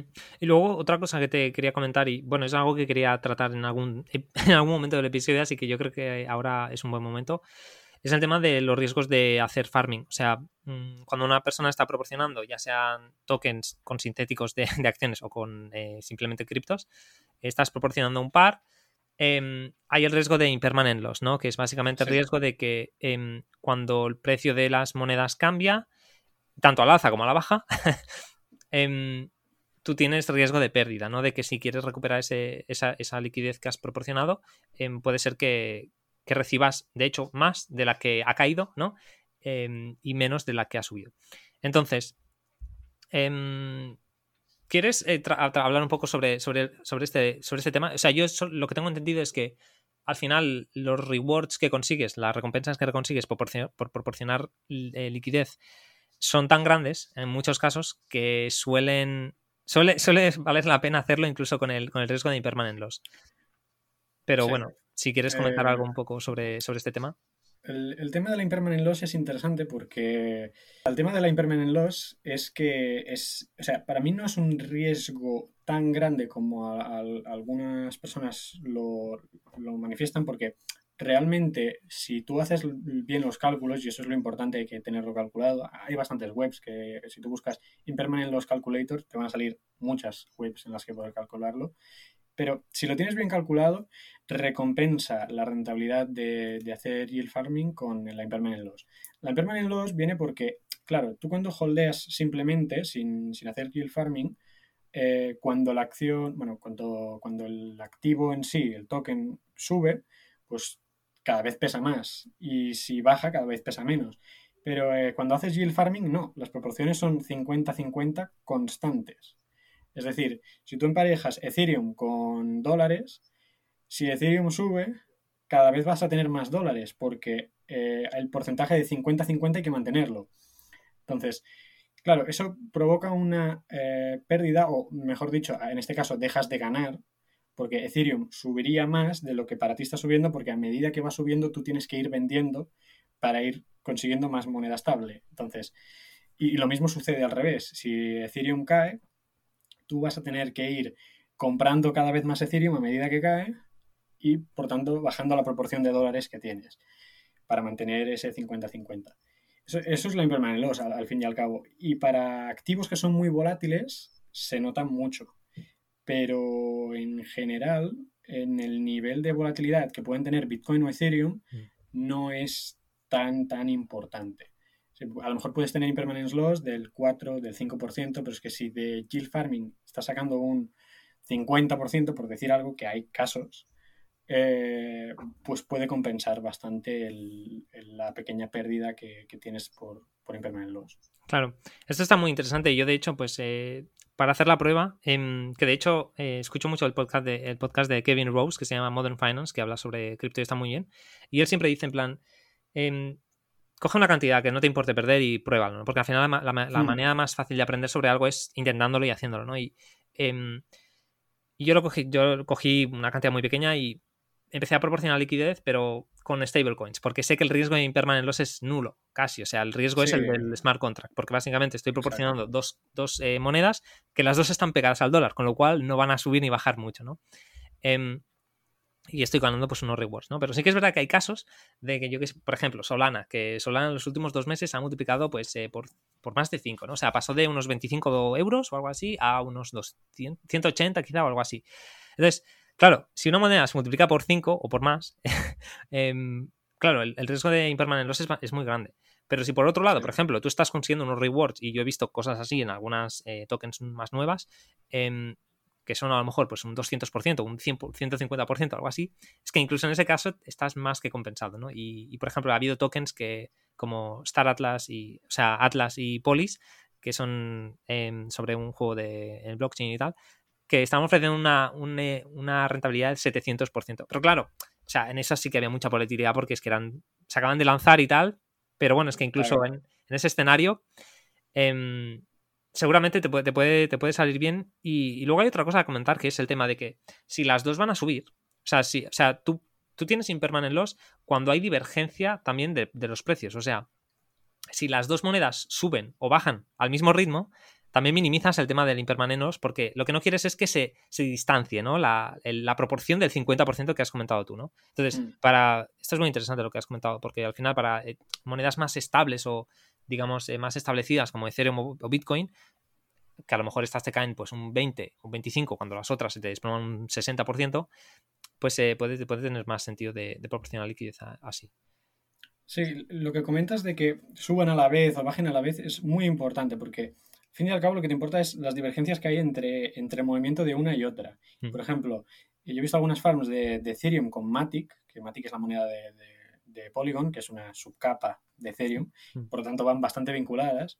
Eh, claro, son dos monedas que tienen un comportamiento relativamente similar porque los protocolos son muy parecidos y comparten muchas similitudes. Entonces, hacer farming con este tipo de monedas, aunque sean monedas volátiles, tiene un comportamiento muy similar y por lo tanto el impermanent loss suele ser menor. En cambio, si hicieras eh, farming con, eh, yo qué sé, eh, Ethereum y Axie Infinity, por poner un ejemplo, son monedas que no son para, no tienen una misma utilidad. No, mm. el caso de uso es muy distinto, el comportamiento en el mercado será muy distinto y por lo tanto aquí sí que hay más riesgo de impermanent loss. Creo que también es algo que, a la hora de hacer farming hay que tener en cuenta. Mm. Sí, totalmente. Y vale, ¿algo más interesante de, Terra o quieres eh, hablarnos de alguna otra cosa? Sí, me gustaría comentar de, por ejemplo, eh, creo que una de las mejores características que tiene la blockchain de Terra, y en concreto el token Luna, que es el, nativo de, la blockchain de Terra, es que para crear moneda estable, para crear UST, eh, se deben quemar tokens de Luna. entonces, por cada dólar en UST que tú quieras obtener, tienes que quemar monedas de luna y esto reduce la oferta de, Luna a largo plazo. Es decir, si hay una mayor adopción de la moneda UST como stablecoin, que es una stablecoin descentralizada, como podría ser DAI, pues esa mayor adopción necesariamente conducirá a un mayor precio de Luna porque la oferta se va reduciendo a medida que se queman esos tokens. Entonces, hay un límite máximo de, eh, si no recuerdo mal, mil millones de monedas de Luna. Ahora ya hay algo menos, sobre los 980 millones, y cada vez que se creen más monedas estables, no solo UST, sino monedas estables de euro, de yen, de franco suizo, etcétera, eh, esas monedas de Luna van a tener que ir eh, eliminándose, de, o sea, dejarán de existir, y, eso es una característica que hace la moneda muy deflacionaria. Eh, entonces, es cierto que el efecto puede ser contrario, es decir, si de golpe se retiran monedas, si de golpe la gente retira UST y lo, lo, saca de la blockchain de Terra, pues la oferta se vuelve a expandir hasta ese máximo de mil millones. Entonces juegan las dos direcciones, pero me parece una característica muy interesante, sobre todo porque en Terra han conseguido muy bien el tema de la plataforma de pagos. Eh, el fundador es surcoreano y en Corea del Sur hay una, plataforma que se llama Chai, si no recuerdo mal, C-H-A-I, eh, que sirve para eh, pagos con móvil tipo PayPal, lo que llamaríamos aquí, sí, un PayPal o un Bizum, mm. para que nos entendamos, eh, pero utilizando estas monedas estables y, funciona muy bien. Hay cashbacks, si haces compras, pues tienes una serie de incentivos, etc. Entonces, hay una adopción en el mundo real, por ahora solo en Corea del Sur y quieren ir expandiéndolo al sudeste asiático, que hace que esa moneda estable tenga un caso de uso y por lo tanto eh, me parece que, a largo plazo tiene, tiene sentido si, vemos una adopción real en, el mundo del e-commerce o el que sea. Mm. Entonces, además, aparte de eso, se están construyendo protocolos como podrían ser Anchor Protocol, en el que tú puedes hacer depósitos y préstamos, parecido a, a Aave o a Compound en, Ethereum. Eh, y me parece muy interesante porque ahora mismo los intereses que te están pagando pues son alrededor del 19% por tener moneda estable, que me parece un interés muy alto, también porque hay poca gente que lo está haciendo, entonces es la ventaja de estar pronto. Estos intereses van a ir bajando a medida que, vaya entrando más fondos, pero eh, me parece interesante y además ahora se están cada vez expandiendo más protocolos de, por ejemplo, plataformas de arbitraje entre monedas, de arbitrar precios de, por ejemplo, el Bitcoin sintético de Luna con el Bitcoin sintético de Ethereum, si hay diferencias en los precios, pues lo, arbitran, etcétera. Me parece que hay todas unas posibilidades que se abren que, veremos en los próximos meses que será increíble. Súper interesante. Eh, lo comenté en el otro, el último que, publiqué, que el tema del cripto me parece fascinante porque es que te abre la mente, como comentabas tú antes, de una manera eh, bastante bestia. Em, te quería hacer una pregunta. Eh, los rewards que consigues proporcionar, por, proporcionar liquidez siempre son en otro token. O sea, tú, por ejemplo, ¿no? Em, tú proporcionas liquidez de, me elemento, pues el Bitcoin sintético y una stablecoin. Está en este caso la de Terra, por ejemplo, UST. Em, tú recibes los eh, rewards em, con eh, Luna, ¿no? Que es el token de Terra. Sí, o bueno, depende del protocolo, a veces te dan monedas nativas o, lo que sea. O sea, por ejemplo, en Anchor Protocol, eh, por depositar UST te pagan en UST, es decir, te están pagando en dólares, pero hay otros protocolos en los que te pagan en su propia moneda y claro, a veces la estrategia suele ser, si confías mucho en ese protocolo, pues mantenerla, pero ya a un modo más especulativo. Y si la propia plataforma pues te parece que el token por X razón no te convence, pues simplemente lo pasas a moneda estable o a, otra, a otro token que te, que te gusta y que quieres mantener a largo plazo y, ya está. Lo, bueno es que como puedes hacer intercambios eh, con relativas, o sea, con unas comisiones relativamente bajas, sale a cuenta eh, eh, cambiar esas monedas por, algo que realmente te compensa a largo plazo. Mm, es una cosa que te iba a preguntar, porque el, blockchain de, Terra, em, eh, eso no es Ethereum, ¿no? O sea, es, otra red. es otra red, sí. ¿Y las comisiones ahí cómo están? Porque con, Ethereum, lo que una de las cosas que, iba a decir es esto, o sea, te tiene que salir a cuenta hacerlo porque el gas con, Ethereum, si estás manejando cantidades pequeñas, em, mm. no, te, no, te, sale a cuenta porque solamente transmit, o sea, pasarlo de un wallet a otro o de o hacer la conversión o proporcionar la, liquidez y sacarla, ya se te, se, te han ido los intereses y más seguramente. Sí. Esa es una de las ventajas, yo creo, de Terra, aunque hay protocolos que aún tienen comisiones más bajas, pero en el caso de Terra suelen rondar, eh, claro, depende de la cantidad que se mueva, pero suele rondar, por lo que yo he visto, eh, pocos céntimos. La media te diría que está en 25, 30 céntimos de dólar por cada transacción, que me parece muy razonable. Pero es que hay incluso otras blockchains como podrían ser Polygon, que es una capa 2 de Ethereum, que digamos que puedes hacer casi las mismas cosas que en Ethereum. Algunos protocolos no estarán, pero bueno, eh, que son a lo mejor un céntimo o, algo así, que las comisiones son ridículas. Entonces, y creo que con Solana, por ejemplo, pasa lo mismo. Las comisiones son muy, muy bajas y me parece que estas blockchains que buscan quizás sacrificar otras características, porque no se puede tener todo, como decía antes, pero que en comisiones son muy competitivas, facilitan todo este mundo de las finanzas descentralizadas y, en general la adopción. Sí, efectivamente. De hecho, pues eh, yo con Solana sí que he explorado un poco más este tema del staking y la liquidez, porque, o sea, eh, es el único sitio donde me puedo permitir, digamos, o quiero permitirme eh, hacerlo porque porque sí, las comisiones de hecho son ridículas, pero del plan 0,00001 dólar. O sea, ya no ni Solana, o sea, sí, dólar, ¿sabes? Es que es una comisión muy, muy baja, pero sí, eh, es una red menos centralizada. bueno, eh, todo, todos tienen sus pros y sus contras, ¿no? Pero bueno, si puedes permitirte con una cantidad pequeña, pues eh, experimentar y tal, está muy bien. Em, vale, pues, em, ¿quieres hablarme de algún otro protocolo así interesante Em, bueno, ah, ya los he mencionado así un poco por encima. Ahora últimamente, esta, esta última semana, me, he empezado me ha empezado a interesar eh, una blockchain que se llama uh, Celo, C-E-L-O, eh, que es relativamente pequeña, porque utilización creo que utiliza unos 5 billion, que en comparación con Solana o con, o con Terra es bastante pequeño. Pero me parece interesante porque aunque hay pocos protocolos desarrollados todavía, eh, creo, que, creo que poco a poco van a ir introduciendo em, eh, nuevos proyectos e incluso los que ya hay existentes. Pues, por ejemplo, ayer puse, por poner un ejemplo, ¿eh? no, es una recomendación tampoco que nadie se lo tome. Sí, no, no, nada de lo que se ha comentado en este podcast es una recomendación de inversión. o sea, si alguien quiere que se haga su propio análisis, pero aquí no recomendamos nada. Exacto. Pero ayer hice, por ejemplo, una prueba de, dentro de Chelo hay eh, monedas estables tanto de dólar como de euro.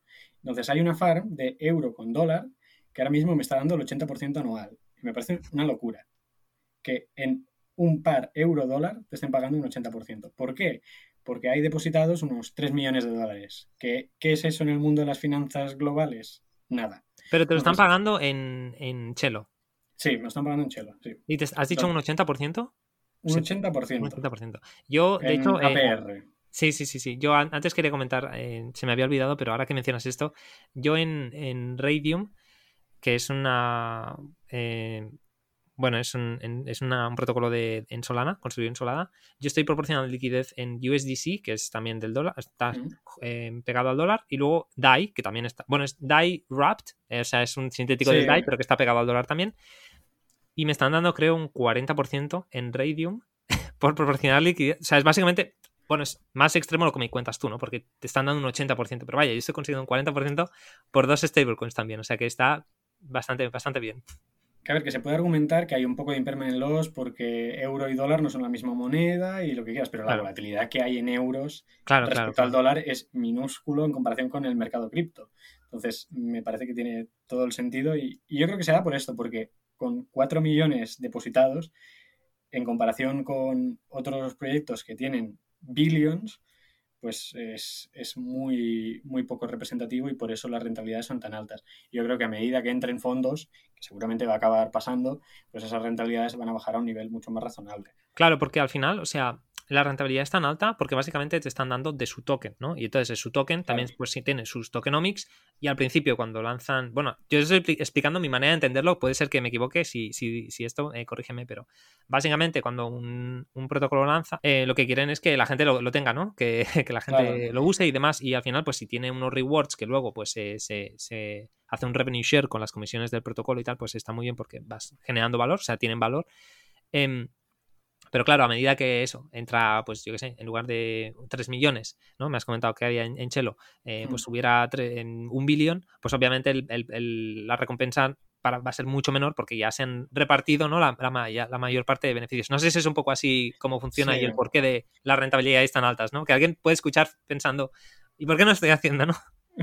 Sí, no, no. A ver, esto es engañoso porque es eso, que es muy reciente y, con el paso del tiempo yo creo que estos intereses van a bajar y, y, vamos, no tengo ninguna duda. Pero a ver, tiene una razón de ser porque cuando hay tan poco, poco dinero depositado, las horquillas, el spread, que se llama en inglés, eh, son muy grandes. Entonces, incluso para intercambiar euros con dólares, ahora a lo mejor las horquillas son, no sé, un 0,20, un 0,30%, que para lo que es el mercado tradicional, eh, tú vas a, un, eh, a una plataforma de Forex y intercambias euros con dólares y la horquilla es del 0,00.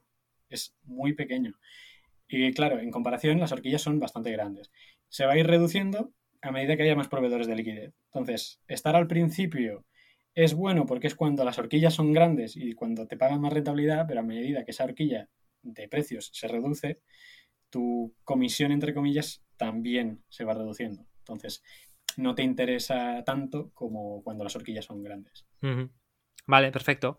Em, ¿Quieres comentar algún otro protocolo? Ya, ya has comentado un poco, de hecho, si quieres, em, podrías comentarme un poco el tema de los casos de uso. O sea, tú tienes algunas, algunas cripto, ¿qué haces con tus cripto? Em, ¿Dónde las pones a trabajar? ¿Cuáles y cuáles no? Hmm. Coméntame un poco cómo, qué es lo que haces y con cuáles.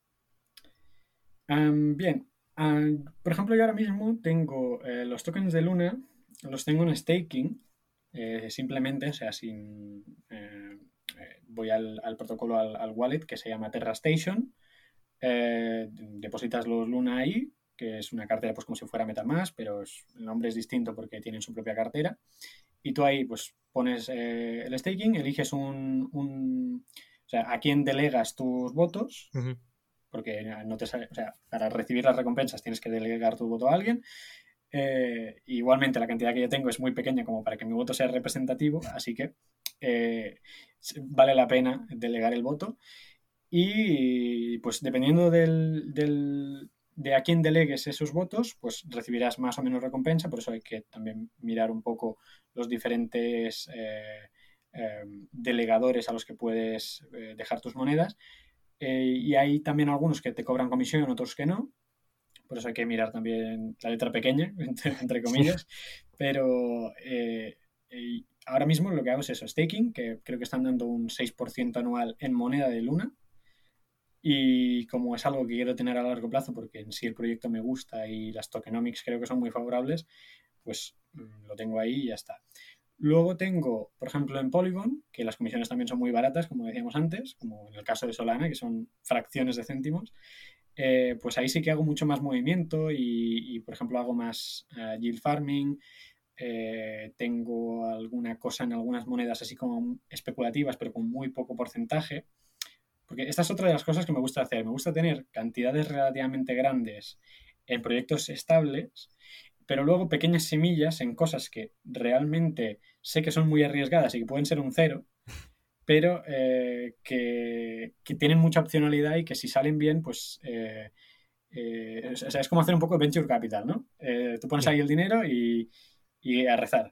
Sí, de hecho, de hecho, de, hecho quería, quería tocar este tema quizá más adelante, ¿no? Pero para a lo mejor tratarlo un poco ahora. Em, luego, te preguntaré un poco más em, a fondo sobre esto, pero sí, o sea, yo, yo, hago algo parecido. Que puedes hacer apuestas más pequeñas, ¿no? O sea, al final, eh, yo sé que, por ejemplo, Ethereum no me va a hacer un por cien ni un por mil. Mm, bueno, muy probablemente no me va a hacer un por cien, o un por mil porque ya tiene una, un tamaño bastante grande, grande. Y por ejemplo, pues Solana, pues eh, ahora tiene, no sé si capitaliza 60 o 50 o 40 billones, ¿no? O sea, entonces em, ha llegado a un punto en el que, bueno, sí, cuando lo compré hace algunos meses, pues estaba muy bien, pero ahora ya. Entonces, claro, yo lo que he empezado a hacer eh, hace algunas semanas es básicamente, pues, coger protocolos más pequeños, pues estos que dices, mira, es que un billón o a lo mejor ni llega. A lo mejor, de hecho, he, convertido en algunos que son 50 millones, que para una cripto es como, es, es nada, ¿no? Son muy pequeños. ¿Qué dices? Esto seguramente, o sea, esto me puede ir a cero. Entonces ahí no puedes hacer una apuesta muy grande. Pero también, claro, em, puede ser que multipliques por mil. Mm, sin, problemas. O sea, Ethereum un por mil es complicado y va a llevar tiempo si, si consigue.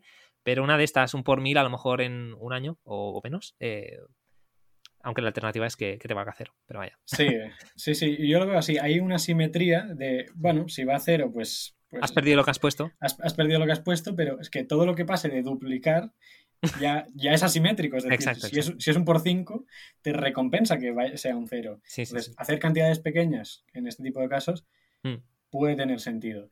Eh, también te digo, lo hago menos de lo que me gustaría, porque a veces soy como muy riguroso y si veo cosas que no me gustan, aunque vea que el proyecto es pequeño y que puede tener una, o sea, que en el futuro pudiera tener una adopción muy grande, si veo cosas que no me gustan es complicado que, ponga dinero. Pero sí, en general tener algunas de estas pequeñas apuestas está bien y, creo que aporta, aporta un plus y además te hace estar atento como a posibles disrupciones. Creo que es el, valor extra que te da también mirar este tipo de proyectos. Hmm. Y de hecho, te voy a decir que yo creo que es, haces muy bien de ser riguroso. Yo también soy bastante riguroso en este tema porque porque es eso, o sea, al final es una cosa que dice, sí, es asimétrico, sí, puede multiplicar por mil, ya, pero también puede ser cero. O a lo mejor no por mil, a lo mejor es un por 50, que no está mal, ¿no? Pero, o un por 20. Pero, em, pero no puedes permitirte también tener muchas apuestas de, no, es que mi 50%, el 50% de mis inversiones en cripto pueden ir a cero. Vale, entonces tienes creo que puede haber un problema un poco gordo. O sea, tienes que ser estricto y riguroso porque se te puede ir de las manos si no. Hmm. Sí, sí. Buscando dinero caliente, ¿no? De en plan, a ver si esto. Como los NFTs, un poco, a lo mejor, ¿no? De venga, va. La, famosa regla 80-20 creo que aplica bastante bien. O sea, un 80% en algo así muy. que tú creas a largo plazo y luego ese 20% que te permites eh, especular más, si, si mm. quieres llamarlo así. Vale, entonces, esto era un paréntesis porque me estabas hablando de Polygon, ¿no? Eh, sí, sí, sí, perdona. No, no, no. Eh, en Polygon, pues eso, aparte de estas pequeñas apuestas especulativas, eh, y, del yield farming, pues nada, me gusta tener algo depositado en AVE, por ejemplo, que mm. aunque dan muy pocos intereses, dan un 2 o un 3%, me lo tomo como si fuera la cuenta corriente. De alguna manera, es un protocolo muy seguro, te van dando algo de rentabilidad. Si, si quieres, yo mm, creo que lo he hecho solo una vez, de pedir un préstamo y simplemente para probar cómo funcionaba y lo devolví al momento, pero está bien saber cómo funciona y ver cómo va. Y, nada, me, eso, me lo tomo como si fuera la cuenta corriente y ahí haces como eh, pues todas las operaciones que, quieras de mover de un sitio a otro. Eh, todo acaba pasando por, mm. por AVE y, creo que es interesante tenerlo como protocolo ahí, digamos, para largo plazo. Mm. Quería comentar dos cosas. La primera es em, el tema de Polygon. Em, sí que es verdad que tiene comisiones muy bajas, pero em, la primera vez que o sea, no tienes que hacer como un bridge. O sea, la primera vez que haces el bridge tienes que pagar comisiones, ¿no? O sea, la primera movida que hagas de la red de Ethereum principal a Polygon, esa sí que tienes que cubrir las comisiones, ¿no? Sí, una de las ventajas que hay ahora es que, por ejemplo, si compras las monedas de Matic en Binance o en otros exchanges, creo que también en Aston, Dex y hay alguno más que, te permite hacerlo, es que puedes enviarlo directamente a la red de, de, Polygon sin tener que pasar por la mainnet de Ethereum. Pero claro, si el dinero lo tienes depositado en la mainnet de Ethereum, al pasar por el bridge vas a tener que pagar las comisiones como si fueran comisiones de Ethereum y claro, ahí pues ya la cosa cambia. Sí, no, no, tienes que hacerlo con, cantidades importantes porque si no... Em, Pero es eso, si lo haces desde un exchange centralizado, pues puedes ir directamente a la red de Polygon y, y ahorrarte ese paso. Vale, está bien saberlo porque no, no lo desconocía. La verdad es que ya te digo, o sea, el tema de cripto es en plan, eh, cada día aprendes cosas nuevas porque hay tantas cosas que aprender que es en plan, vale. Em, y la, otra cosa que te quería preguntar es, mm, creo, ah, si no recuerdo mal, cuando me estuve informando sobre proporcionar, em, hacer staking en AVE, ¿no? Y hacer un depósito, em, creo que tienen el riesgo de, o sea, si no me acuerdo mal, ¿eh? Tienes el riesgo de pérdida del 30% en, en, la plataforma de AVE, creo, porque no lo he visto en otro sitio, ¿eh? pero básicamente creo que AVE, igual lo podrías explicar tú mejor, ¿no? Pero según lo entendí yo, básicamente tú cuando estás eh, poniendo un depósito y ganando eh, retornos, ¿no? en rentabilidad en, en, la plataforma de AVE, si hubiera algún tipo de problema, em, no sé exactamente cómo lo definen, pero básicamente puede ser que hasta un 30% de tu capital fuera requerido, ¿no? Para em, cubrir si hubiera un hackeo o alguna cosa así. No sé si es exactamente así. Em, ¿Puedes elaborarlo un poco más tú quizá? Esto lo hacen algunos protocolos. Yo, tampoco no he investigado mucho al respecto, pero tengo entendido que, existen varios protocolos que hacen esto porque eh, como, como, es una plataforma de préstamos, al fin y al, cabo, eh, hay como o sea, no dejan de ser préstamos sobrecolateralizados. Es decir, tú depositas una cantidad, tú depositas 100 eh, DAI y eh, puedes pedir prestados, yo qué sé, un 60%, pues 60 DAI, simplemente por depositar esos 100. Eh, y si depositas otra moneda, pues lo mismo, la cantidad proporcional de ese 60% o 70% es lo que puedes pedir prestado. Entonces, como son préstamos sobrecolateralizados, eh, yo entiendo que una parte iría a repagar los préstamos, pero claro, luego también tienes el tema de los intereses. Hmm. Como los intereses también tienes que cubrirlos de alguna manera, o sea, porque no solo devuelves a capital inicial, también hay que devolver los intereses. Eh, yo creo que por eso se pone en esta como salvedad de, en caso de que hubiera un, mm, o sea, una liquidación extrema, en que todo el mundo quedara liquidado, pues los fondos que hay depositados están en riesgo. Pero no ha pasado, además que también lo hago con cantidades pequeñas, yo sé que seguramente si tuviera cantidades más grandes diversificaría plataformas y no tendría todo en AVE, pero como mis cantidades tampoco son muy, muy allá, pues tengo en un sitio y ya está. Pero sí, la, recomendación siempre es, para estos casos, eh, diversificar plataformas es tan importante como diversificar monedas. Porque una sola plataforma puede ir mal, pero 10 a la vez es muy complicado. Entonces, sí, yo también estoy de acuerdo que cuanto más vas avanzando en, en pasos en cripto y más volumen vas moviendo, diversificar plataformas es casi tan o más importante que, diversificar en, las monedas. Y luego también está el tema de que cada vez veo más que hay eh, lo que se llaman eh, seguros de criptomonedas, mm. que son seguros que te protegen ante robos, hackeos o eh, fallos de plataformas, etc. Creo que hay un proyecto, no recuerdo ahora el nombre, pero hay un proyecto que, se dedica a esto mismo, que lo hace dentro de la, de la blockchain de Ethereum, eh, que básicamente pues tú puedes hacer un seguro sobre distintos casos de fatalidades que pueden ocurrir con tus criptomonedas. Y el coste es relativamente, por lo que tengo entendido, es relativamente competitivo, o sea que no es muy caro hacer un seguro de este tipo. Y para quien tenga grandes cantidades o institucionales, etcétera, me parece que tiene todo el sentido. Así que estos proyectos también de. Y ya, ya ves que todo lo que hay en finanzas tradicionales al final acaba llegando a, finanzas descentralizadas. O sea, esto no deja de ser una aseguradora. Una aseguradora, pero para criptomonedas. Exacto. Es, increíble. Súper interesante y de hecho, eh, mira, otro tema que no tengo estudiado, ¿no? Porque no me ha dado tiempo es que es que eh, al final yo creo que el, cripto tiene una curva de aprendizaje muy alta. O sea, al principio, o sea, De, cero a uno y meterte, o sea, mm, necesitas mucho tiempo. O sea, yo llevo meses eh, o semanas, sí, mm. meses de hecho, metiéndome en esto y, y, leyendo y tal. Y para aprender cómo funciona DeFi o Yield Farming, o sea, me he tirado días literalmente y, semanas ¿eh? para, algunas cosas, porque es que al principio no lo pillas, dices, pero ¿cómo puede ser esto? Pues que no lo entiendo, ¿no? Y mientras, a lo mejor te lees un white paper, dices, o la documentación, ¿no? De un protocolo, y dices, pero es que hay lagunas, ¿no? Tienes que ir a buscar más cosas y tal. Entonces, una de las cosas que yo no me he mirado y no puedo mm, decir mucho es el tema de las aseguradoras, pero sí que lo he oído mencionar y de hecho hace poco vi que salió un protocolo que se llama Sherlock, que no creo que es al que te referías, pero porque es muy nuevo. Creo, que se llama Nexo, el que yo decía antes, creo. Pues este Sherlock em, era muy interesante porque lo que, lo que entendí, em, que puede ser que me haya perdido algo, ¿no? Pero básicamente era como una aseguradora que además em, incentivaba a los protocolos, porque son los protocolos los que tienen que pagar al, que, al asegurado. Entonces era muy interesante, porque era como que eh, los, los, incentivos están muy bien alineados em, eh, con el, asegurado y el protocolo, ¿no? Y, pero bueno, una cosa más para, que, bueno, a lo mejor algún día nos lo estudiamos y podemos hablar. Esto no se acaba nunca. Exacto, Vas avanzando y, nunca se acaba y además van saliendo cosas nuevas. Cada día, cada día. cada día. Brutal.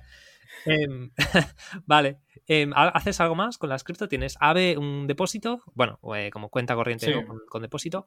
Eh, luego tienes Polygon para hacer farming. ¿Alguna cosa más que hagas con tus cripto? o, que eh, te estés planteando? Lo que he comentado de, Chelo, que lo he empezado a hacer esta semana pasada, o sea, es muy reciente. Eso era lo eh, de las stablecoins, ¿verdad? Sí, sí, mm. de hacer farming con stablecoins y la rentabilidad está bastante bien. Sí. Eh, luego en, Luna, lo que he dicho del staking, bueno, en, Terra, el staking de Luna y, y, luego también el depósito que tengo moneda estable en Anchor Protocol, el 19% que decía antes. Y nada, poco más. Luego tengo algunas, eh, en, algún, o sea, en algunos exchanges, en Coinbase o en Binance, algunas que holdeo, pero que son cantidades pequeñas, que, o incluso de, airdrops, que a veces hay airdrops de estas que te regalan monedas si haces no sé qué.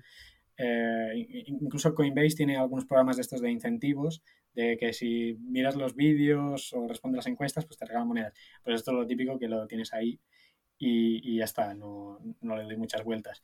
Y luego, pues eh, lo que tengo en Bitcoin, que eso sí que lo tengo, lo tengo aparte y, ya está, pero Bitcoin simplemente lo holdeo y ya está. Mm. Una cosa que mm, importante que no hemos comentado, creo, es el tema de, mm, de que cada vez que haces un. Bueno, es muy introductorio esto, pero básicamente para que se sepa, porque cada vez que haces un cambio de moneda, cada vez que consigues monedas, eh, pues haciendo staking o haciendo farming, o sea, todo esto se tiene que reportar a Hacienda. O sea, se supone que es, un buen tema, es uno de los, de, los, motivos principales por el cual he tardado tanto en ponerme a hacer staking y farming y todo esto. E, en parte por las comisiones de, Ethereum, pero cuando he tenido Solana, al principio estaba un poco como. Me echaba muy atrás el tema de tengo que reportarlo todo. Y es un. No, no quiero hacer muchas cosas porque es que va a ser un lío. Aunque existen plataformas tipo, creo que Atani, que em, es básicamente una, web donde, bueno, es una startup española donde básicamente pues, te, te generan el tax report, ¿no? El, informe fiscal que te toca.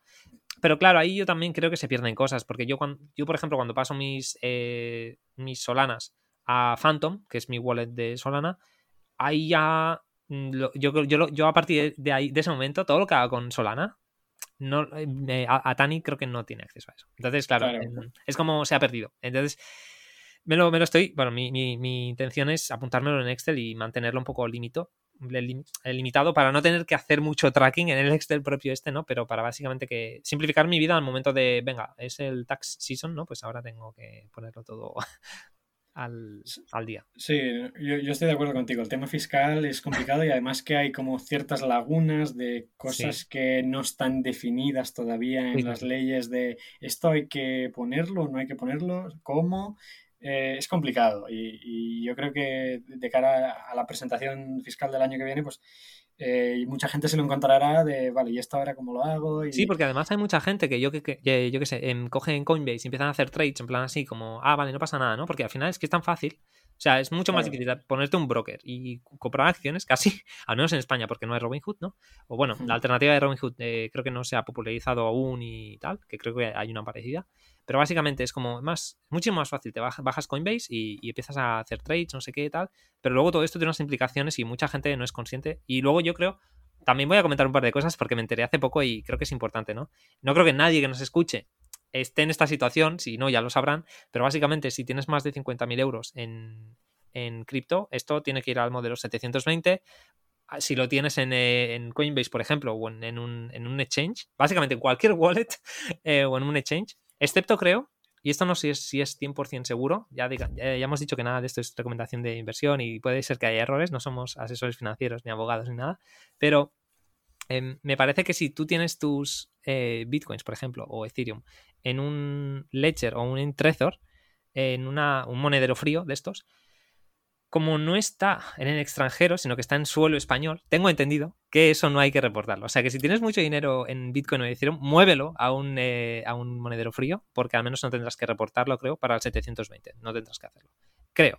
Vamos a decir esto eh, como paréntesis, que puede ser que estés equivocado, pero vaya, eh, que esto es lo que decía yo antes, de que hay ciertas lagunas, porque e, este mismo caso, y yo conozco a alguna gente que se encuentran como preguntándose, a ver, yo esto lo tengo que reportar, sí, no, cómo, porque, claro, eh, no está nada pensado para el mundo de las criptomonedas. Es decir, lo que es el, reporting de, hacer las declaraciones de, de la renta y los impuestos, nada está pensado para que tú declares ahí tus criptomonedas. Está todo pensado pues para para que pongas el código ISIN, por ejemplo, y dices las criptomonedas no tienen código ISIN.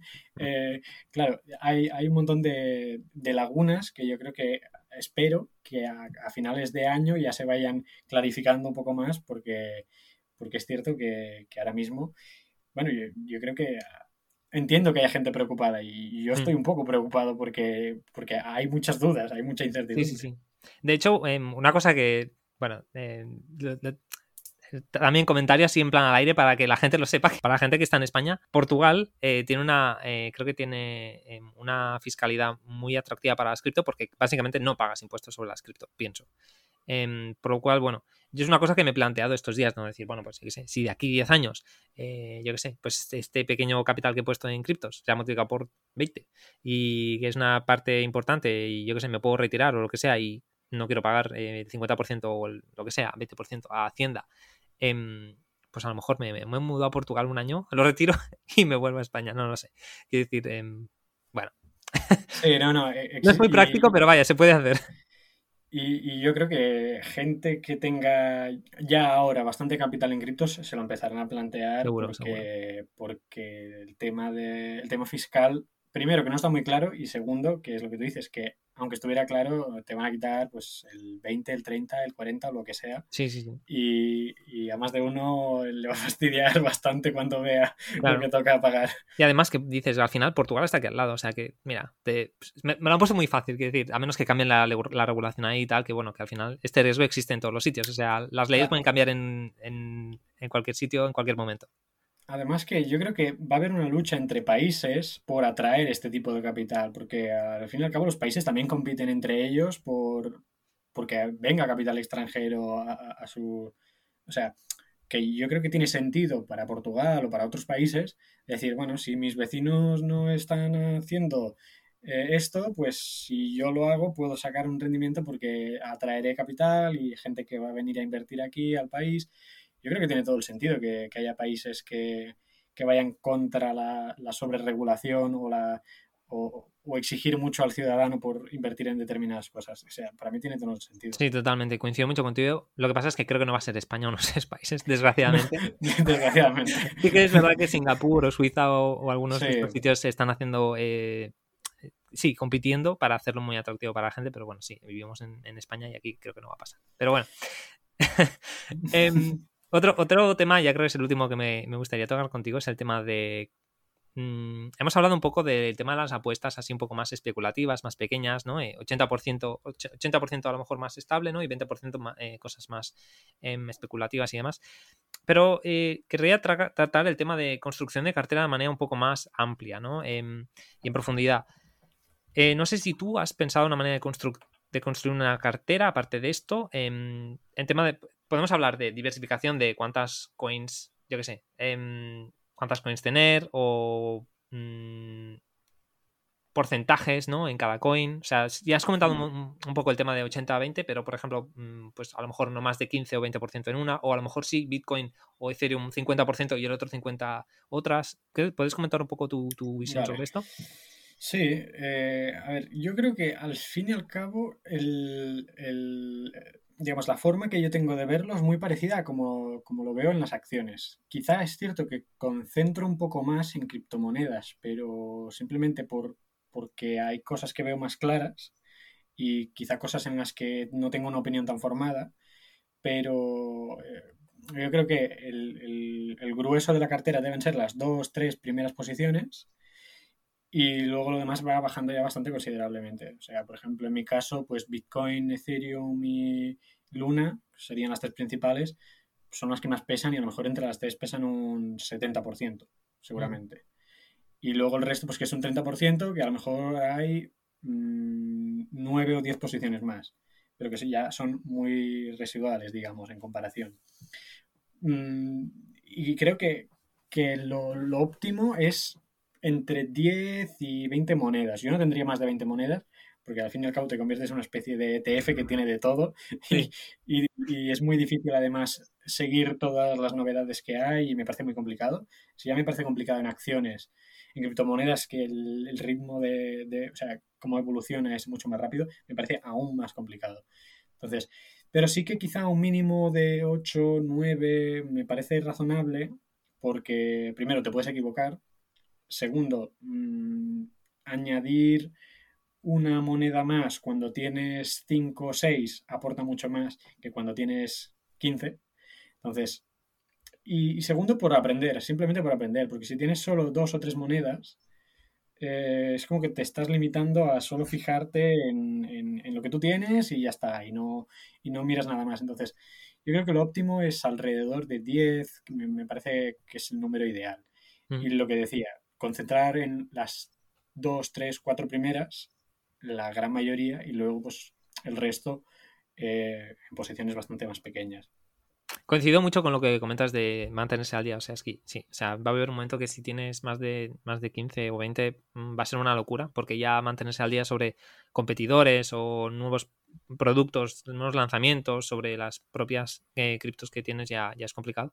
Em, y la otra cosa que quería decir es diversificar también en protocolos que hagan la misma cosa. Ejemplo, Mm, yo, por ejemplo, creo que los eh, Decentralized Exchange, casa de intercambio descentralizada, em, creo que tiene mucho futuro y potencial, pero claro, mm, compro uno o compro dos. O sea, compro Uniswap y o compro a lo mejor Sushi también o Pancake o, ¿sabes? qué decir, ¿cómo diversificas? Eh, ¿Haces solamente pues una cosa de cada, digamos, área? ¿O también haces un poco de, vale, pues eh, puede ser que me equivoque con sushi, pues también voy a poner uni o pancake. Hmm. Sí, sobre este tema, claro, a veces ves temáticas, como es el caso de los, de los exchanges centralizados, que, para mí está relativamente claro que tiene sentido y entonces sí que tienes que como elegir. Yo en mi caso tengo dos. yo voy a poner mi caso. Eh, en el que más tengo es en, sushi. Hmm. Y luego tengo algo de QuickSwap, que es el de Polygon. El exchange de Polygon. Eh, ¿Pueden haber otros que sean interesantes? Sí. Yo, lo que analizo en este caso es, primero, el, caso de uso de, estos exchanges, si se está expandiendo o reduciendo. Es decir, por ejemplo, en el caso de Sushi, eh, están abriendo muchas nuevas eh, blockchains en las que se puede usarlo y, y, cada vez yo creo que la adopción va a ser más grande por lo que decíamos antes de la interoperabilidad. Tú quieres que poder utilizar SushiSwap en una plataforma y utilizar el mismo, e-, ese mismo software, pero para, eh, o sea, en vez de, por ejemplo, en vez de Chelo, para Polygon o para la mainnet de Ethereum. Es decir, utilizas lo mismo siempre. Y eso yo creo que escala muy bien, que genera un efecto de red, la gente utilizará lo mismo para distintas plataformas y tiene sentido. En cambio, hay otros, hay otros DEXs, como sería el caso de, de QuickSwap, que solo está en Polygon, y que, bueno, desde esta perspectiva puedes decir, pues está más limitado, pero eh, lo interesante aquí también, en, mi caso, lo que veo interesante de QuickSwap es la valoración.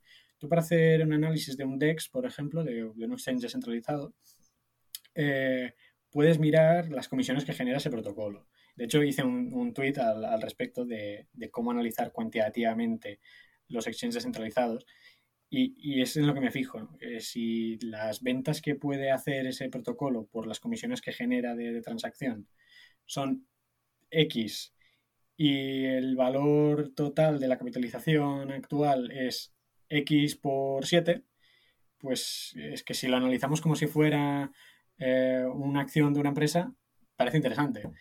Eh, porque, porque realmente aquí no tienes costes, o sea, las ventas, el, revenue, digamos, de las comisiones, no hay ningún coste. Entonces es, directamente un cash flow que va a los propietarios de esas monedas. Entonces, eh, tiene sentido valorarlo de esta forma. Y, por ejemplo, antes que decíamos, ¿cómo valorar Bitcoin? ¿Cómo valorar Ethereum?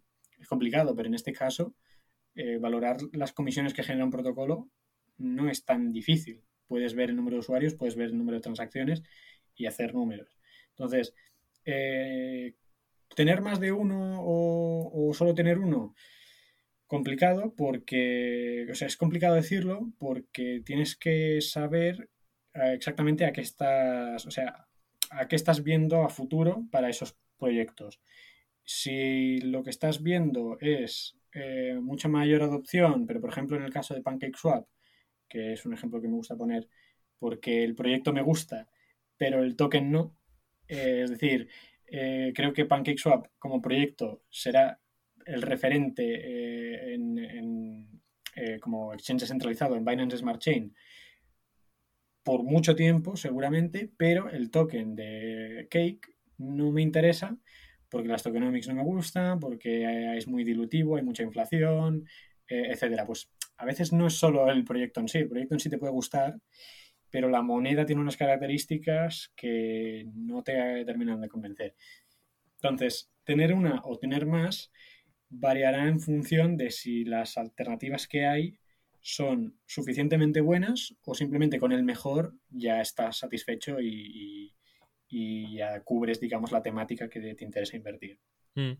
Claro, también lo comentamos por el tema de que puede ser que alguien, por ejemplo, no tenga muy claro, porque yo que sé, una de las cosas que veo a veces en cripto es que la gente habla con una man...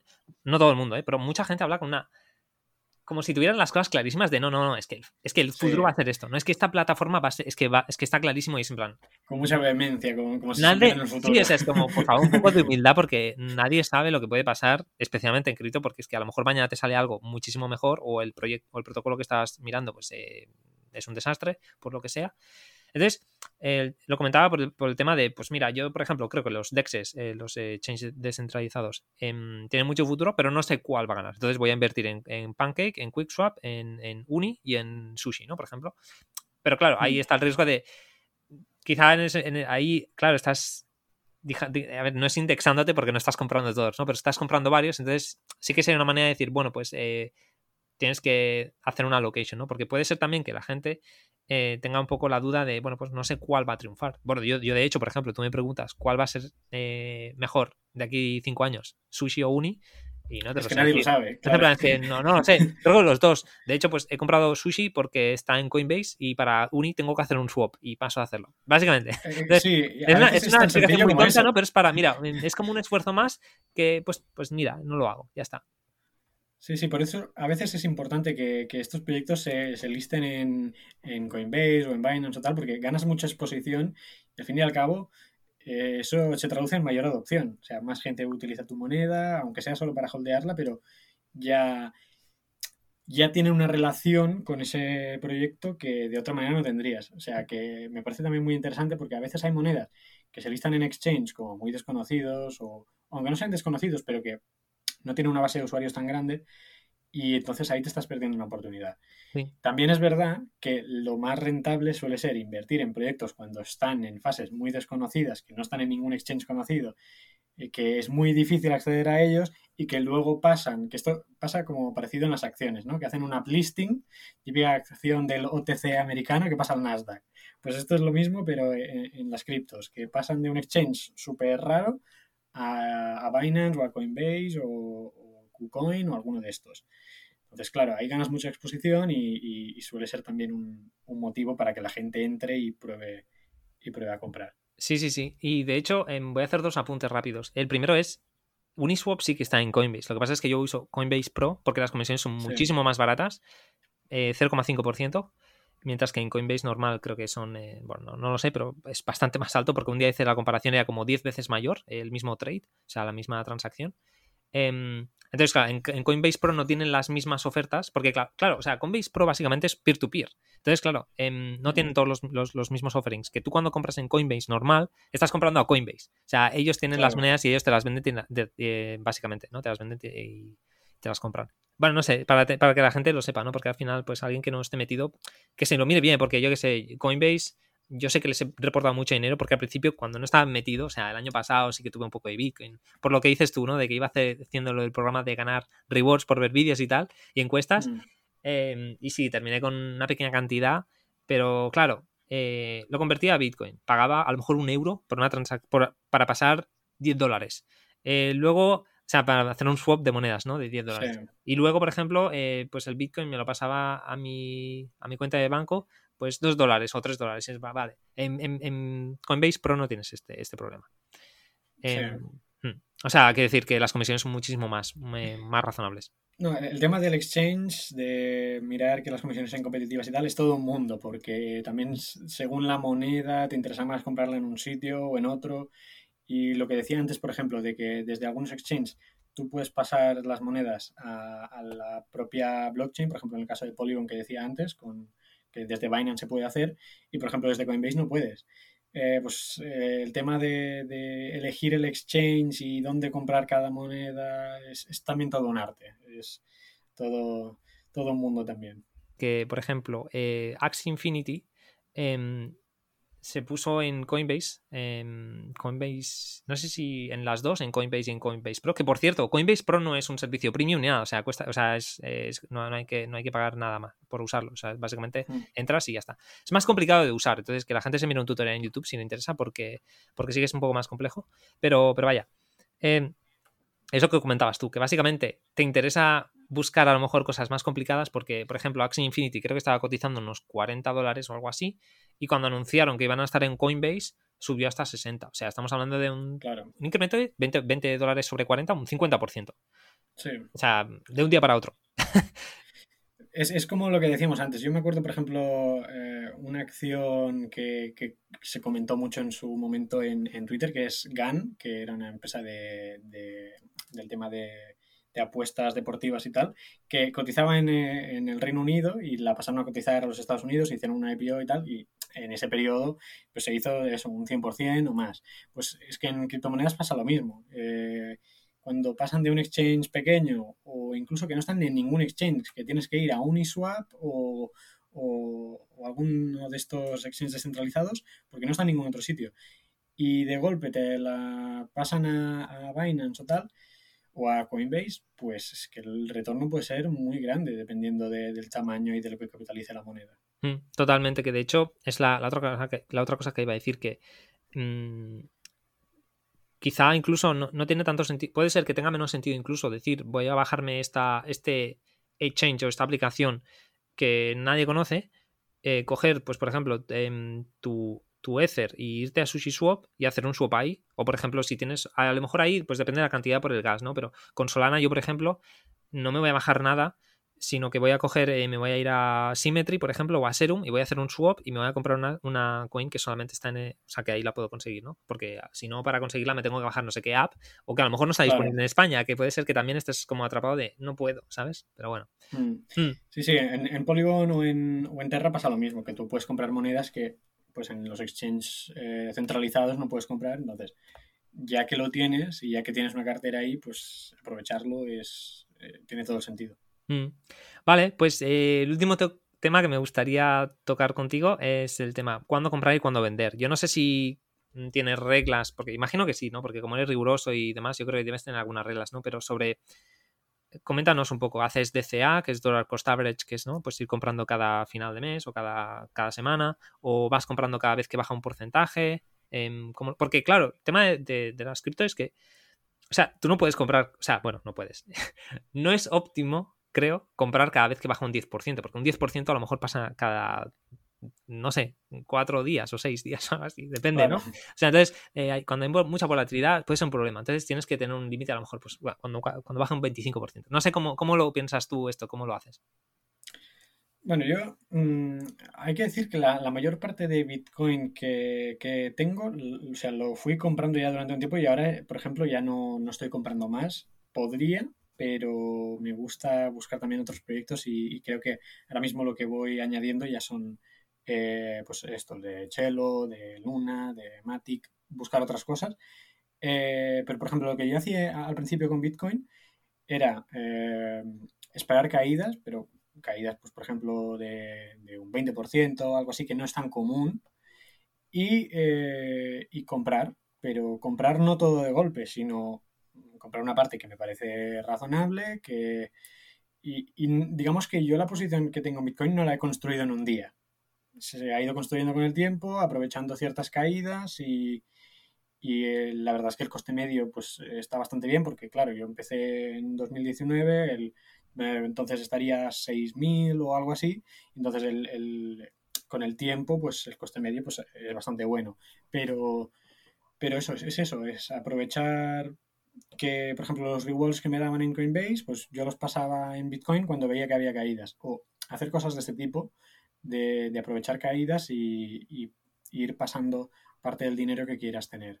Luego lo que hago ahora con las otras monedas que no son ni, Bitcoin ni, Ethereum, que con Ethereum también hice más o menos algo parecido, eh, lo que hago ahora es, eh, no miro tanto que caiga el precio realmente, o sea, puedo comprar cosas que estén subiendo y, y tampoco me, duele tanto, pero tengo que ver muy claro eh, el tema de la evolución del proyecto, es decir, si hay algunos catalizadores, si van a pasar cosas a corto o medio plazo que, hagan que vaya a haber más adopción o que, o sea, intento evitar entrar en proyectos que estén eh, no muertos, pero que no haya desarrollo, que no haya progreso, mm. que se estén quedando estáticos, porque entonces si, si, no hay ningún progreso, la tendencia natural del precio es bajar, porque la tendencia en cripto es perseguir lo que, lo que sigue desarrollándose. Si, dejas de desarrollar, es como que eh, pierde inercia. Y perder inercia cuando se trata de una criptomoneda, que básicamente su mayor fuente de valor es el efecto de red, si pierdes inercia es muy complicado volverla a conseguir. Entonces, ahora pues quizá no me fijo tanto en que caiga, me gusta comprar unas caídas. ¿eh? Y, por ejemplo, recuerdo que, hace poco cuando hubo un flash crash que cayó a, a, las 5 de la tarde, creo que fue, fue hace una semana, creo. Hace una semana, sí, sí. Que pues ahí aproveché porque me parecía muy claro que no tenía ningún sentido que cayera todo de golpe en tan poco tiempo. Y, por ejemplo, estos son los momentos en los que estar alerta y tener como precios en tu cabeza de, vale, si llega aquí, pues algo voy a poner. Pero tampoco llegar al extremo de, de, de volverse como súper eh, extremista y solo comprar cuando hay caídas muy fuertes y porque entonces te estás perdiendo oportunidades también. Entonces, eh, comprar cuando las cosas suben naturalmente no me gusta, pero no tampoco digo que no porque entiendo que hay oportunidades que no se esperan a que haya una caída. Mm, claro. Y en cuanto a ventas, em, ¿vas, ¿vas, haciendo ventas o vas holdeando? O sea, supongo que depende de cada mm, cripto, ¿no? Pero... depende, sí. En, en Bitcoin y Ethereum no he vendido nada. Eh, y, mm, porque creo que esto es para, para, yo qué sé, hay gente que dice para sus hijos, para sus nietos, no sé, no sé si tan extremo, pero seguramente. No, o sea, no me importaría, lo veo como que está ahí y ya está. En el caso de otras monedas, pues sí que tengo unos objetivos en mente de, por ejemplo, eh, ahora mismo Matic está capitalizando 15 billion. Si mañana me levanto y está 100 billion, pues está claro que no lo seguiré teniendo. Y si está a 50, pues probablemente tampoco. O sea que yo mentalmente ya sé qué, puede llegar a ser y qué no, qué tiene sentido y qué no. Entonces, aunque no sea un precio fijo, eh, tener clara más o menos la capitalización en la cual ya no, no sigues en el barco, por decirlo de alguna manera, es... Eh, hay que tenerlo ahí, hay que tenerlo en mente. Mm, tiene mucho sentido y sí, bueno, de hecho, hace poco mi, hermano me preguntaba, ¿no? ¿Cuándo, vendería Solana, no? Si, tiene, si tenía un precio, ¿no? La verdad es que lo compré hace, hace, muy poco, pero es que, bueno, ha subido como un cohete, o sea, ha subido en vertical, em, entonces, claro, yo le, le, contesté, es que, es que, no lo sé, o sea, la verdad es que, em, claro, también cuando empecé a comprar no podía poner mucho porque no tenía tanta convicción como con el tiempo vas desarrollando mucha más convicción, ¿no? Entonces, claro, mm. yo ahora lo veo como una cosa que no sé si va a reemplazar Ethereum, no lo creo, pero creo que le puede, le puede, mm, o sea, a lo mejor puede ser una cosa que mm, llegue a un poquito menos del tamaño de Ethereum, ¿no? Entonces, y por ejemplo, también lo, no sé, quiero decir, estás pensando un poco en abstracto, o sea, no sé, es un poco en abstracto, ¿no? Es decir, o sea, sé que la gente lo está usando, porque es un poco de lo que comentabas, de las métricas, o sea, eh, no sé si Solana ha pasado en un mes o algo así, de tener un, un, billón en, en, en Total Value Locked, y ahora tienen 12, eh, me parece. O sea, en un mes. Entonces, está claro que hay gente que lo está usando. Eh, para los, NFTs, por ejemplo, es eh, muchísimo más útil porque no hay apenas gastos de transacción, ¿no? Entonces, es como, no creo que vaya a reemplazar Ethereum. Además, Ethereum tiene las ventajas que tiene, que es el efecto red más grande, hay muchísima gente desarrollando cosas ahí, más que en Solana, hay más innovación. Em, al final es un poco más como en Bitcoin, ¿no? En plan, la referencia, en plan, ya tiene una ventaja muy grande. Pero. ¿Sabes? Ya, ya me pienso, Ethereum a lo mejor de aquí 10 años puede hacerme un por 10, no lo sé, ¿eh? o sea, es una alternativa, creo. El caso, optimista a lo mejor un por 5 por 10.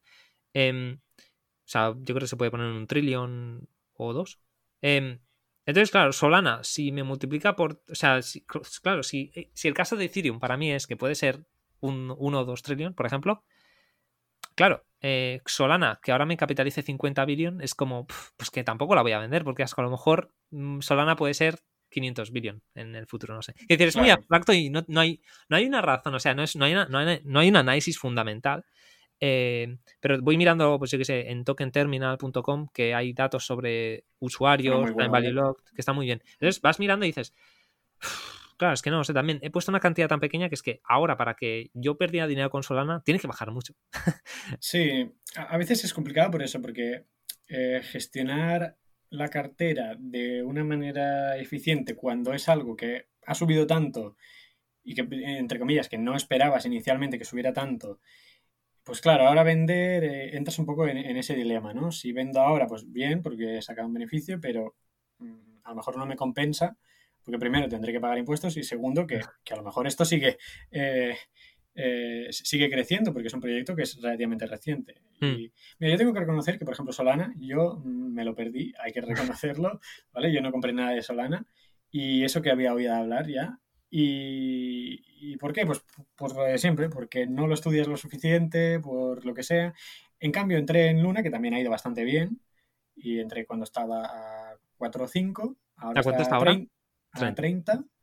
Eh, que también es una, es, una, locura, o sea, que, que tampoco me quejo. ¿En cuánto tiempo ha sido? En menos de dos meses, creo un ah, mes ah, bueno, y medio. Pues, desde, Solana o algo así. finales de julio, principios de agosto. Pues no está mal, es como un Solana, yo creo. Sí, más o menos por eso que te pierdes algunos, pero luego hay otros. Y... Pero es eso. Yo ahora, el mismo dilema que tienes tú con Solana lo tengo con Luna, pero pienso, es lo que tú dices. Ahora Solana estará, eh, perdón, eh, Luna está a unos 40 billones. Eh, ¿Puede estar a 100? Pues me parecería razonable. Eh, entonces, incluso a más. Claro, todo depende de cómo evoluciona el mercado cripto en general. O sea, si el tamaño del mercado de cripto se duplica o triplica, ya no, ya no pongo que se multiplique por 10, porque esto a lo mejor hablamos de una década, pero se duplica o triplica, eh, ¿por qué no pueden hacer lo mismo Solana o Luna? Pues seguramente, seguramente esa es la, digamos, el razonamiento no muy científico, pero que, sirve para argumentar un poco. pero es, lo que digo, si, mañana me levantase y estuviera a 300 billion, no lo tendría. O sea, que hay un límite mental en el que sabes que no tiene ningún sentido. Demasiado, sí, sí, sí. Yo también te digo, o sea, luego, una vez estas criptos ya llegan a un tamaño tan significante, em, o sea, vale, no son Ethereum ni son Bitcoin, pero yo qué sé, si Solana y Luna, por ejemplo, o alguna de estas que son ya bastante gordas, se consolidan como top 10 o algo así, o top 15, 20, hmm. dices, vale, em, si hay una caída, estas no van a caer un 80%, van a caer a lo mejor, pues, más que Bitcoin y Ethereum, ¿no? Pero em, a lo mejor la caída va a ser menos bestia. Em, entonces, pero bueno, también es una cosa que o sea, es, que la cosa es esa. O sea, mm, no sé si voy a vender porque tampoco sé qué valor tiene exactamente. O sea, es que depende de lo que dices tú, de lo que vaya pasando poco a poco. O sea, yo Solana, pues ahora si me dices qué precio le pongo, pues no lo sé, pero hago la comparación con Ethereum porque. No porque crea que vaya a matarlo, ¿no? Pero, pero es que es una cosa es. Se lo compara mucho, ¿no? Entonces dices, bueno, es que la gente lo usa y yo lo veo que lo estoy usando y le veo la utilidad porque puedo hacer cosas que con Ethereum no hago por, por el gas. Que dices que, bueno, que a lo mejor el año que viene, ¿no? Con el eh, con la mejora de Ethereum ya todo esto se, va porque las comisiones bajan, ¿no? Y el gas es, mínimo o, reduce mucho. Hmm. Vale.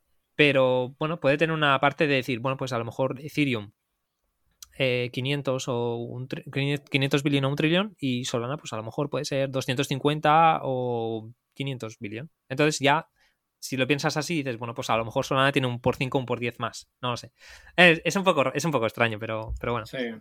Y, luego que yo creo que también es importante que eh, hemos hablado de diversificación dentro de criptos, pero que también creo que eh, del conjunto general de lo que es el patrimonio de una persona, ah, sí, sí, eh, veo gente que tiene unos porcentajes, o sea, que a lo mejor tienen la mitad de su patrimonio en criptomonedas, que me parece absurdo, porque, porque hay mucho riesgo. Entonces, bueno, para, gente joven quizá, pues no sé, un 10% es bastante, pero puede ser. Y, para, para gente que ya esté pues, eh, trabajando en edad de jubilarse, pues un 5%, incluso menos, eh, me parecería razonable. Pero es que luego es gente en Twitter que van all in y, me parece una locura también. Entonces. Bueno, ya, y con los eh, NFTs he visto gente que dice, en plan, no, mi, portfolio es 50% NFTs, 50% cripto. dices, vale. es que estos casos son, son muy exagerados porque, porque bueno, eh, han vivido un momento de, euforia y, luego pues no todo será así. Mm. Gracias por traer este tema, por cierto, que te, puedo preguntar qué, porcentaje tienes tú en, cripto, por ejemplo, de patrimonio. Yo ahora mismo creo que del total de patrimonio pues debe ser un 6%, creo, si no recuerdo mal, 6-7%. Mm. Que es bastante, pero bueno, claro, también hay que decir que tengo 20 años, que, que o sea, eh, vamos, que que seguramente si tuviera 40 años no tendría lo mismo, pero... Bueno, y que podrías tener más también, siendo tan joven. O sea que... Sí, sí, podría tener más. Lo único que, bueno, eh, también tengo acciones, entonces me gusta también otras cosas y ya no daba para, tanto, pero, pero sí, sí, me, parece interesante y, y, yo creo que sí, para gente joven tiene sentido, pero ya a medida que vas eh, teniendo pues 30, 40 años, tienes una familia, eh, bueno, yo creo que hay gente que hace locuras que, que hay que tener cuidado. Sí, sí, sí. De hecho, voy a comentar algo que ya comenté en el capítulo pasado, pero creo que es pertinente ahora por este tema, ¿no? Que es eh, Amy C. Arnott publicó un análisis en Morningstar muy bueno, que se llama, el artículo se llama The Perils of Ethereum, sobre todo la parte 2, porque la primera pues explica un poco qué es, por qué vale la pena, o sea, qué casos de uso y tal, utilidad. Pero el segundo artículo hace un análisis de que qué repercusión tiene una cartera tradicional, ¿no? De 80% eh, acciones americanas, 20% bonos americanos, eh, un porcentajes pequeñitos de Ethereum, ¿no? Y la cosa es que después de leer eso yo pensé, eso fue un poco lo que me hizo tic, ¿no? Es decir, no sé cuál es la exposición correcta a cripto, pero no puede ser cero, porque es que solamente poniendo un 0,5%, que de hecho se supone que es el más óptimo por el Sharp Ratio y tal, em, si alguien está interesado en aprender más sobre esto, pues que, escuche el, capítulo anterior. Pero básicamente es como sea, hasta un, 0,5% no te cambia apenas la, bajada máxima de tu cartera. O sea, es casi, casi la misma. Unos, unos puntos porcentuales muy, muy, muy insignificantes. Y te cambia el retorno, pues, de básicamente un 15% a un 20% ya, un 22%. O sea, es como, vale. y, añades un 2% que dices, un 2% sigue siendo muy poco. O sea, muy poco. Y yo creo que además hablamos de que Ethereum no va a ir a cero. O sea, Ethereum puede valer más o menos, pero no creo que vaya a cero. Eh, y un 2% ya te pone la rentabilidad en, de los últimos 5 años a un 40%, con un poquito más de riesgo, pero tampoco, tampoco tanto. Entonces, bueno, para mencionarlo, porque es, muy bestia. Sí, no, me parece interesante y además cuando leí el artículo, porque lo mencionaste en, mencionaste en el último podcast, pues eh, lo leí y me acordé de un tweet que puse hace un año, año y medio o algo así, que, dije lo siguiente, dije, eh, no tener exposición a Bitcoin, eh, porque en aquel momento lo que tenía era Bitcoin principalmente, no tener exposición a Bitcoin es tan o más arriesgado como tener demasiada. ¿Y por, qué lo puse? Me acuerdo que, lo puse porque veía mucha gente criticando la tesis del Bitcoin de que, bueno, que esto no tiene sentido, que no se puede valorar por ninguna métrica fundamental, etcétera, que entiendo esos argumentos, pero bueno, eh, también tienen sus contraargumentos. Entonces, creo que a largo plazo tener exposición 0% al mundo cripto es igual, si no más arriesgado, que tener un 50% de tu cartera en criptomonedas. Sí. Entonces, la cuestión no es si el activo es mejor o peor, es la ponderación que le das. Creo que la ponderación es el 90% de, de, la cuestión cuando, cuando hablas de cripto. No es tanto los activos, sino qué peso les das. Mm. Y por eso cuando vi el artículo en Morningstar, vi es que el Sharp Ratio, como, como has dicho, cambia muchísimo. Entonces, elegir la ponderación adecuada es, creo, casi lo más importante. Sí, aunque también es muy complicado porque siempre estás haciendo un análisis, o sea, el Sharp ratio te ha salido así porque has mirado los cinco, últimos años, los siguientes cinco, pues vete a saber cómo va a salir, ¿no? Pero sí que es verdad que una pequeña exposición seguramente te va a garantizar eh, una parte importante del upside para una cartera tradicional y te va a limitar el, downside porque básicamente tienes un porcentaje muy pequeño. Que por cierto, Balaji Srinivasan, que es el, eh, antiguo CTO de Coinbase, apareció en un podcast de, con Tim Ferris hace poco y él comentó, eh, le, dije, le, dijo Tim, en plan, si tuvieras 100.000 pavos em, que poner hoy, ¿en, qué, en, qué, ¿en qué lo pondrías? ¿no? Y básicamente dijo en plan, para no comerme la cabeza, 50% eh, Ethereum, 50% Bitcoin. Entonces, si alguien quiere entrar en cripto pero no sabe muy bien cómo, yo creo que 50% Bitcoin, 50% Ethereum es una apuesta bastante segura, digamos, de, todo lo que podrías estar haciendo. Eh, y luego además eh, tienes el tema de, bueno, pues eh, si, si, nunca vendes, o sea, si realmente quieres tener exposición a cripto pero no quieres vender, te lo mantienes en tu monedero frío, te lo pones en el Trezor o en el Ledger, lo dejas en tu cartera, nunca vendes, vas comprando cuando cae o cada mes o la estrategia que tengas y vas haciendo así, Ethereum, Bitcoin y es una manera muy fácil y muy sencilla de empezar aunque ya reitero que nuestra recomendación de inversión es eh, ideas que compartimos pues para, proporcionar información simplemente y para que estéis un poco informados ¿no? y la gente pueda tomar sus decisiones con, más información. Por cierto, pondré, pondré, el link al episodio de Tim Ferris y todo lo que hemos estado comentando en el capítulo. Vale. Em, hasta aquí el episodio de hoy. Eh, muchísimas gracias, Sergi. Ha sido un placer eh, tenerte aquí. La verdad es que he aprendido muchísimo eh, compartiendo opiniones contigo y escuchándote sobre, sobre cómo piensas con las cosas de cripto. ¿no? Creo que aportas una perspectiva muy, muy razonable y muy, muy sensata en un mundo un poco caótico y complejo a veces. Así que la verdad es que agradezco mucho que, que te hayas venido aquí y la verdad es que me lo he pasado muy bien y he aprendido mucho. Gracias a ti por invitarme y por poder charlar un, rato de estos temas, que, siempre está bien poder eh, compartir el conocimiento y que, nada, que espero que, que, a la gente que lo escuche le guste. Muchas gracias por escucharnos. Espero que el episodio de hoy os haya resultado interesante. Si es así, por favor, dadle like, compartidlo por las redes sociales y suscribíos al canal. Hasta la próxima.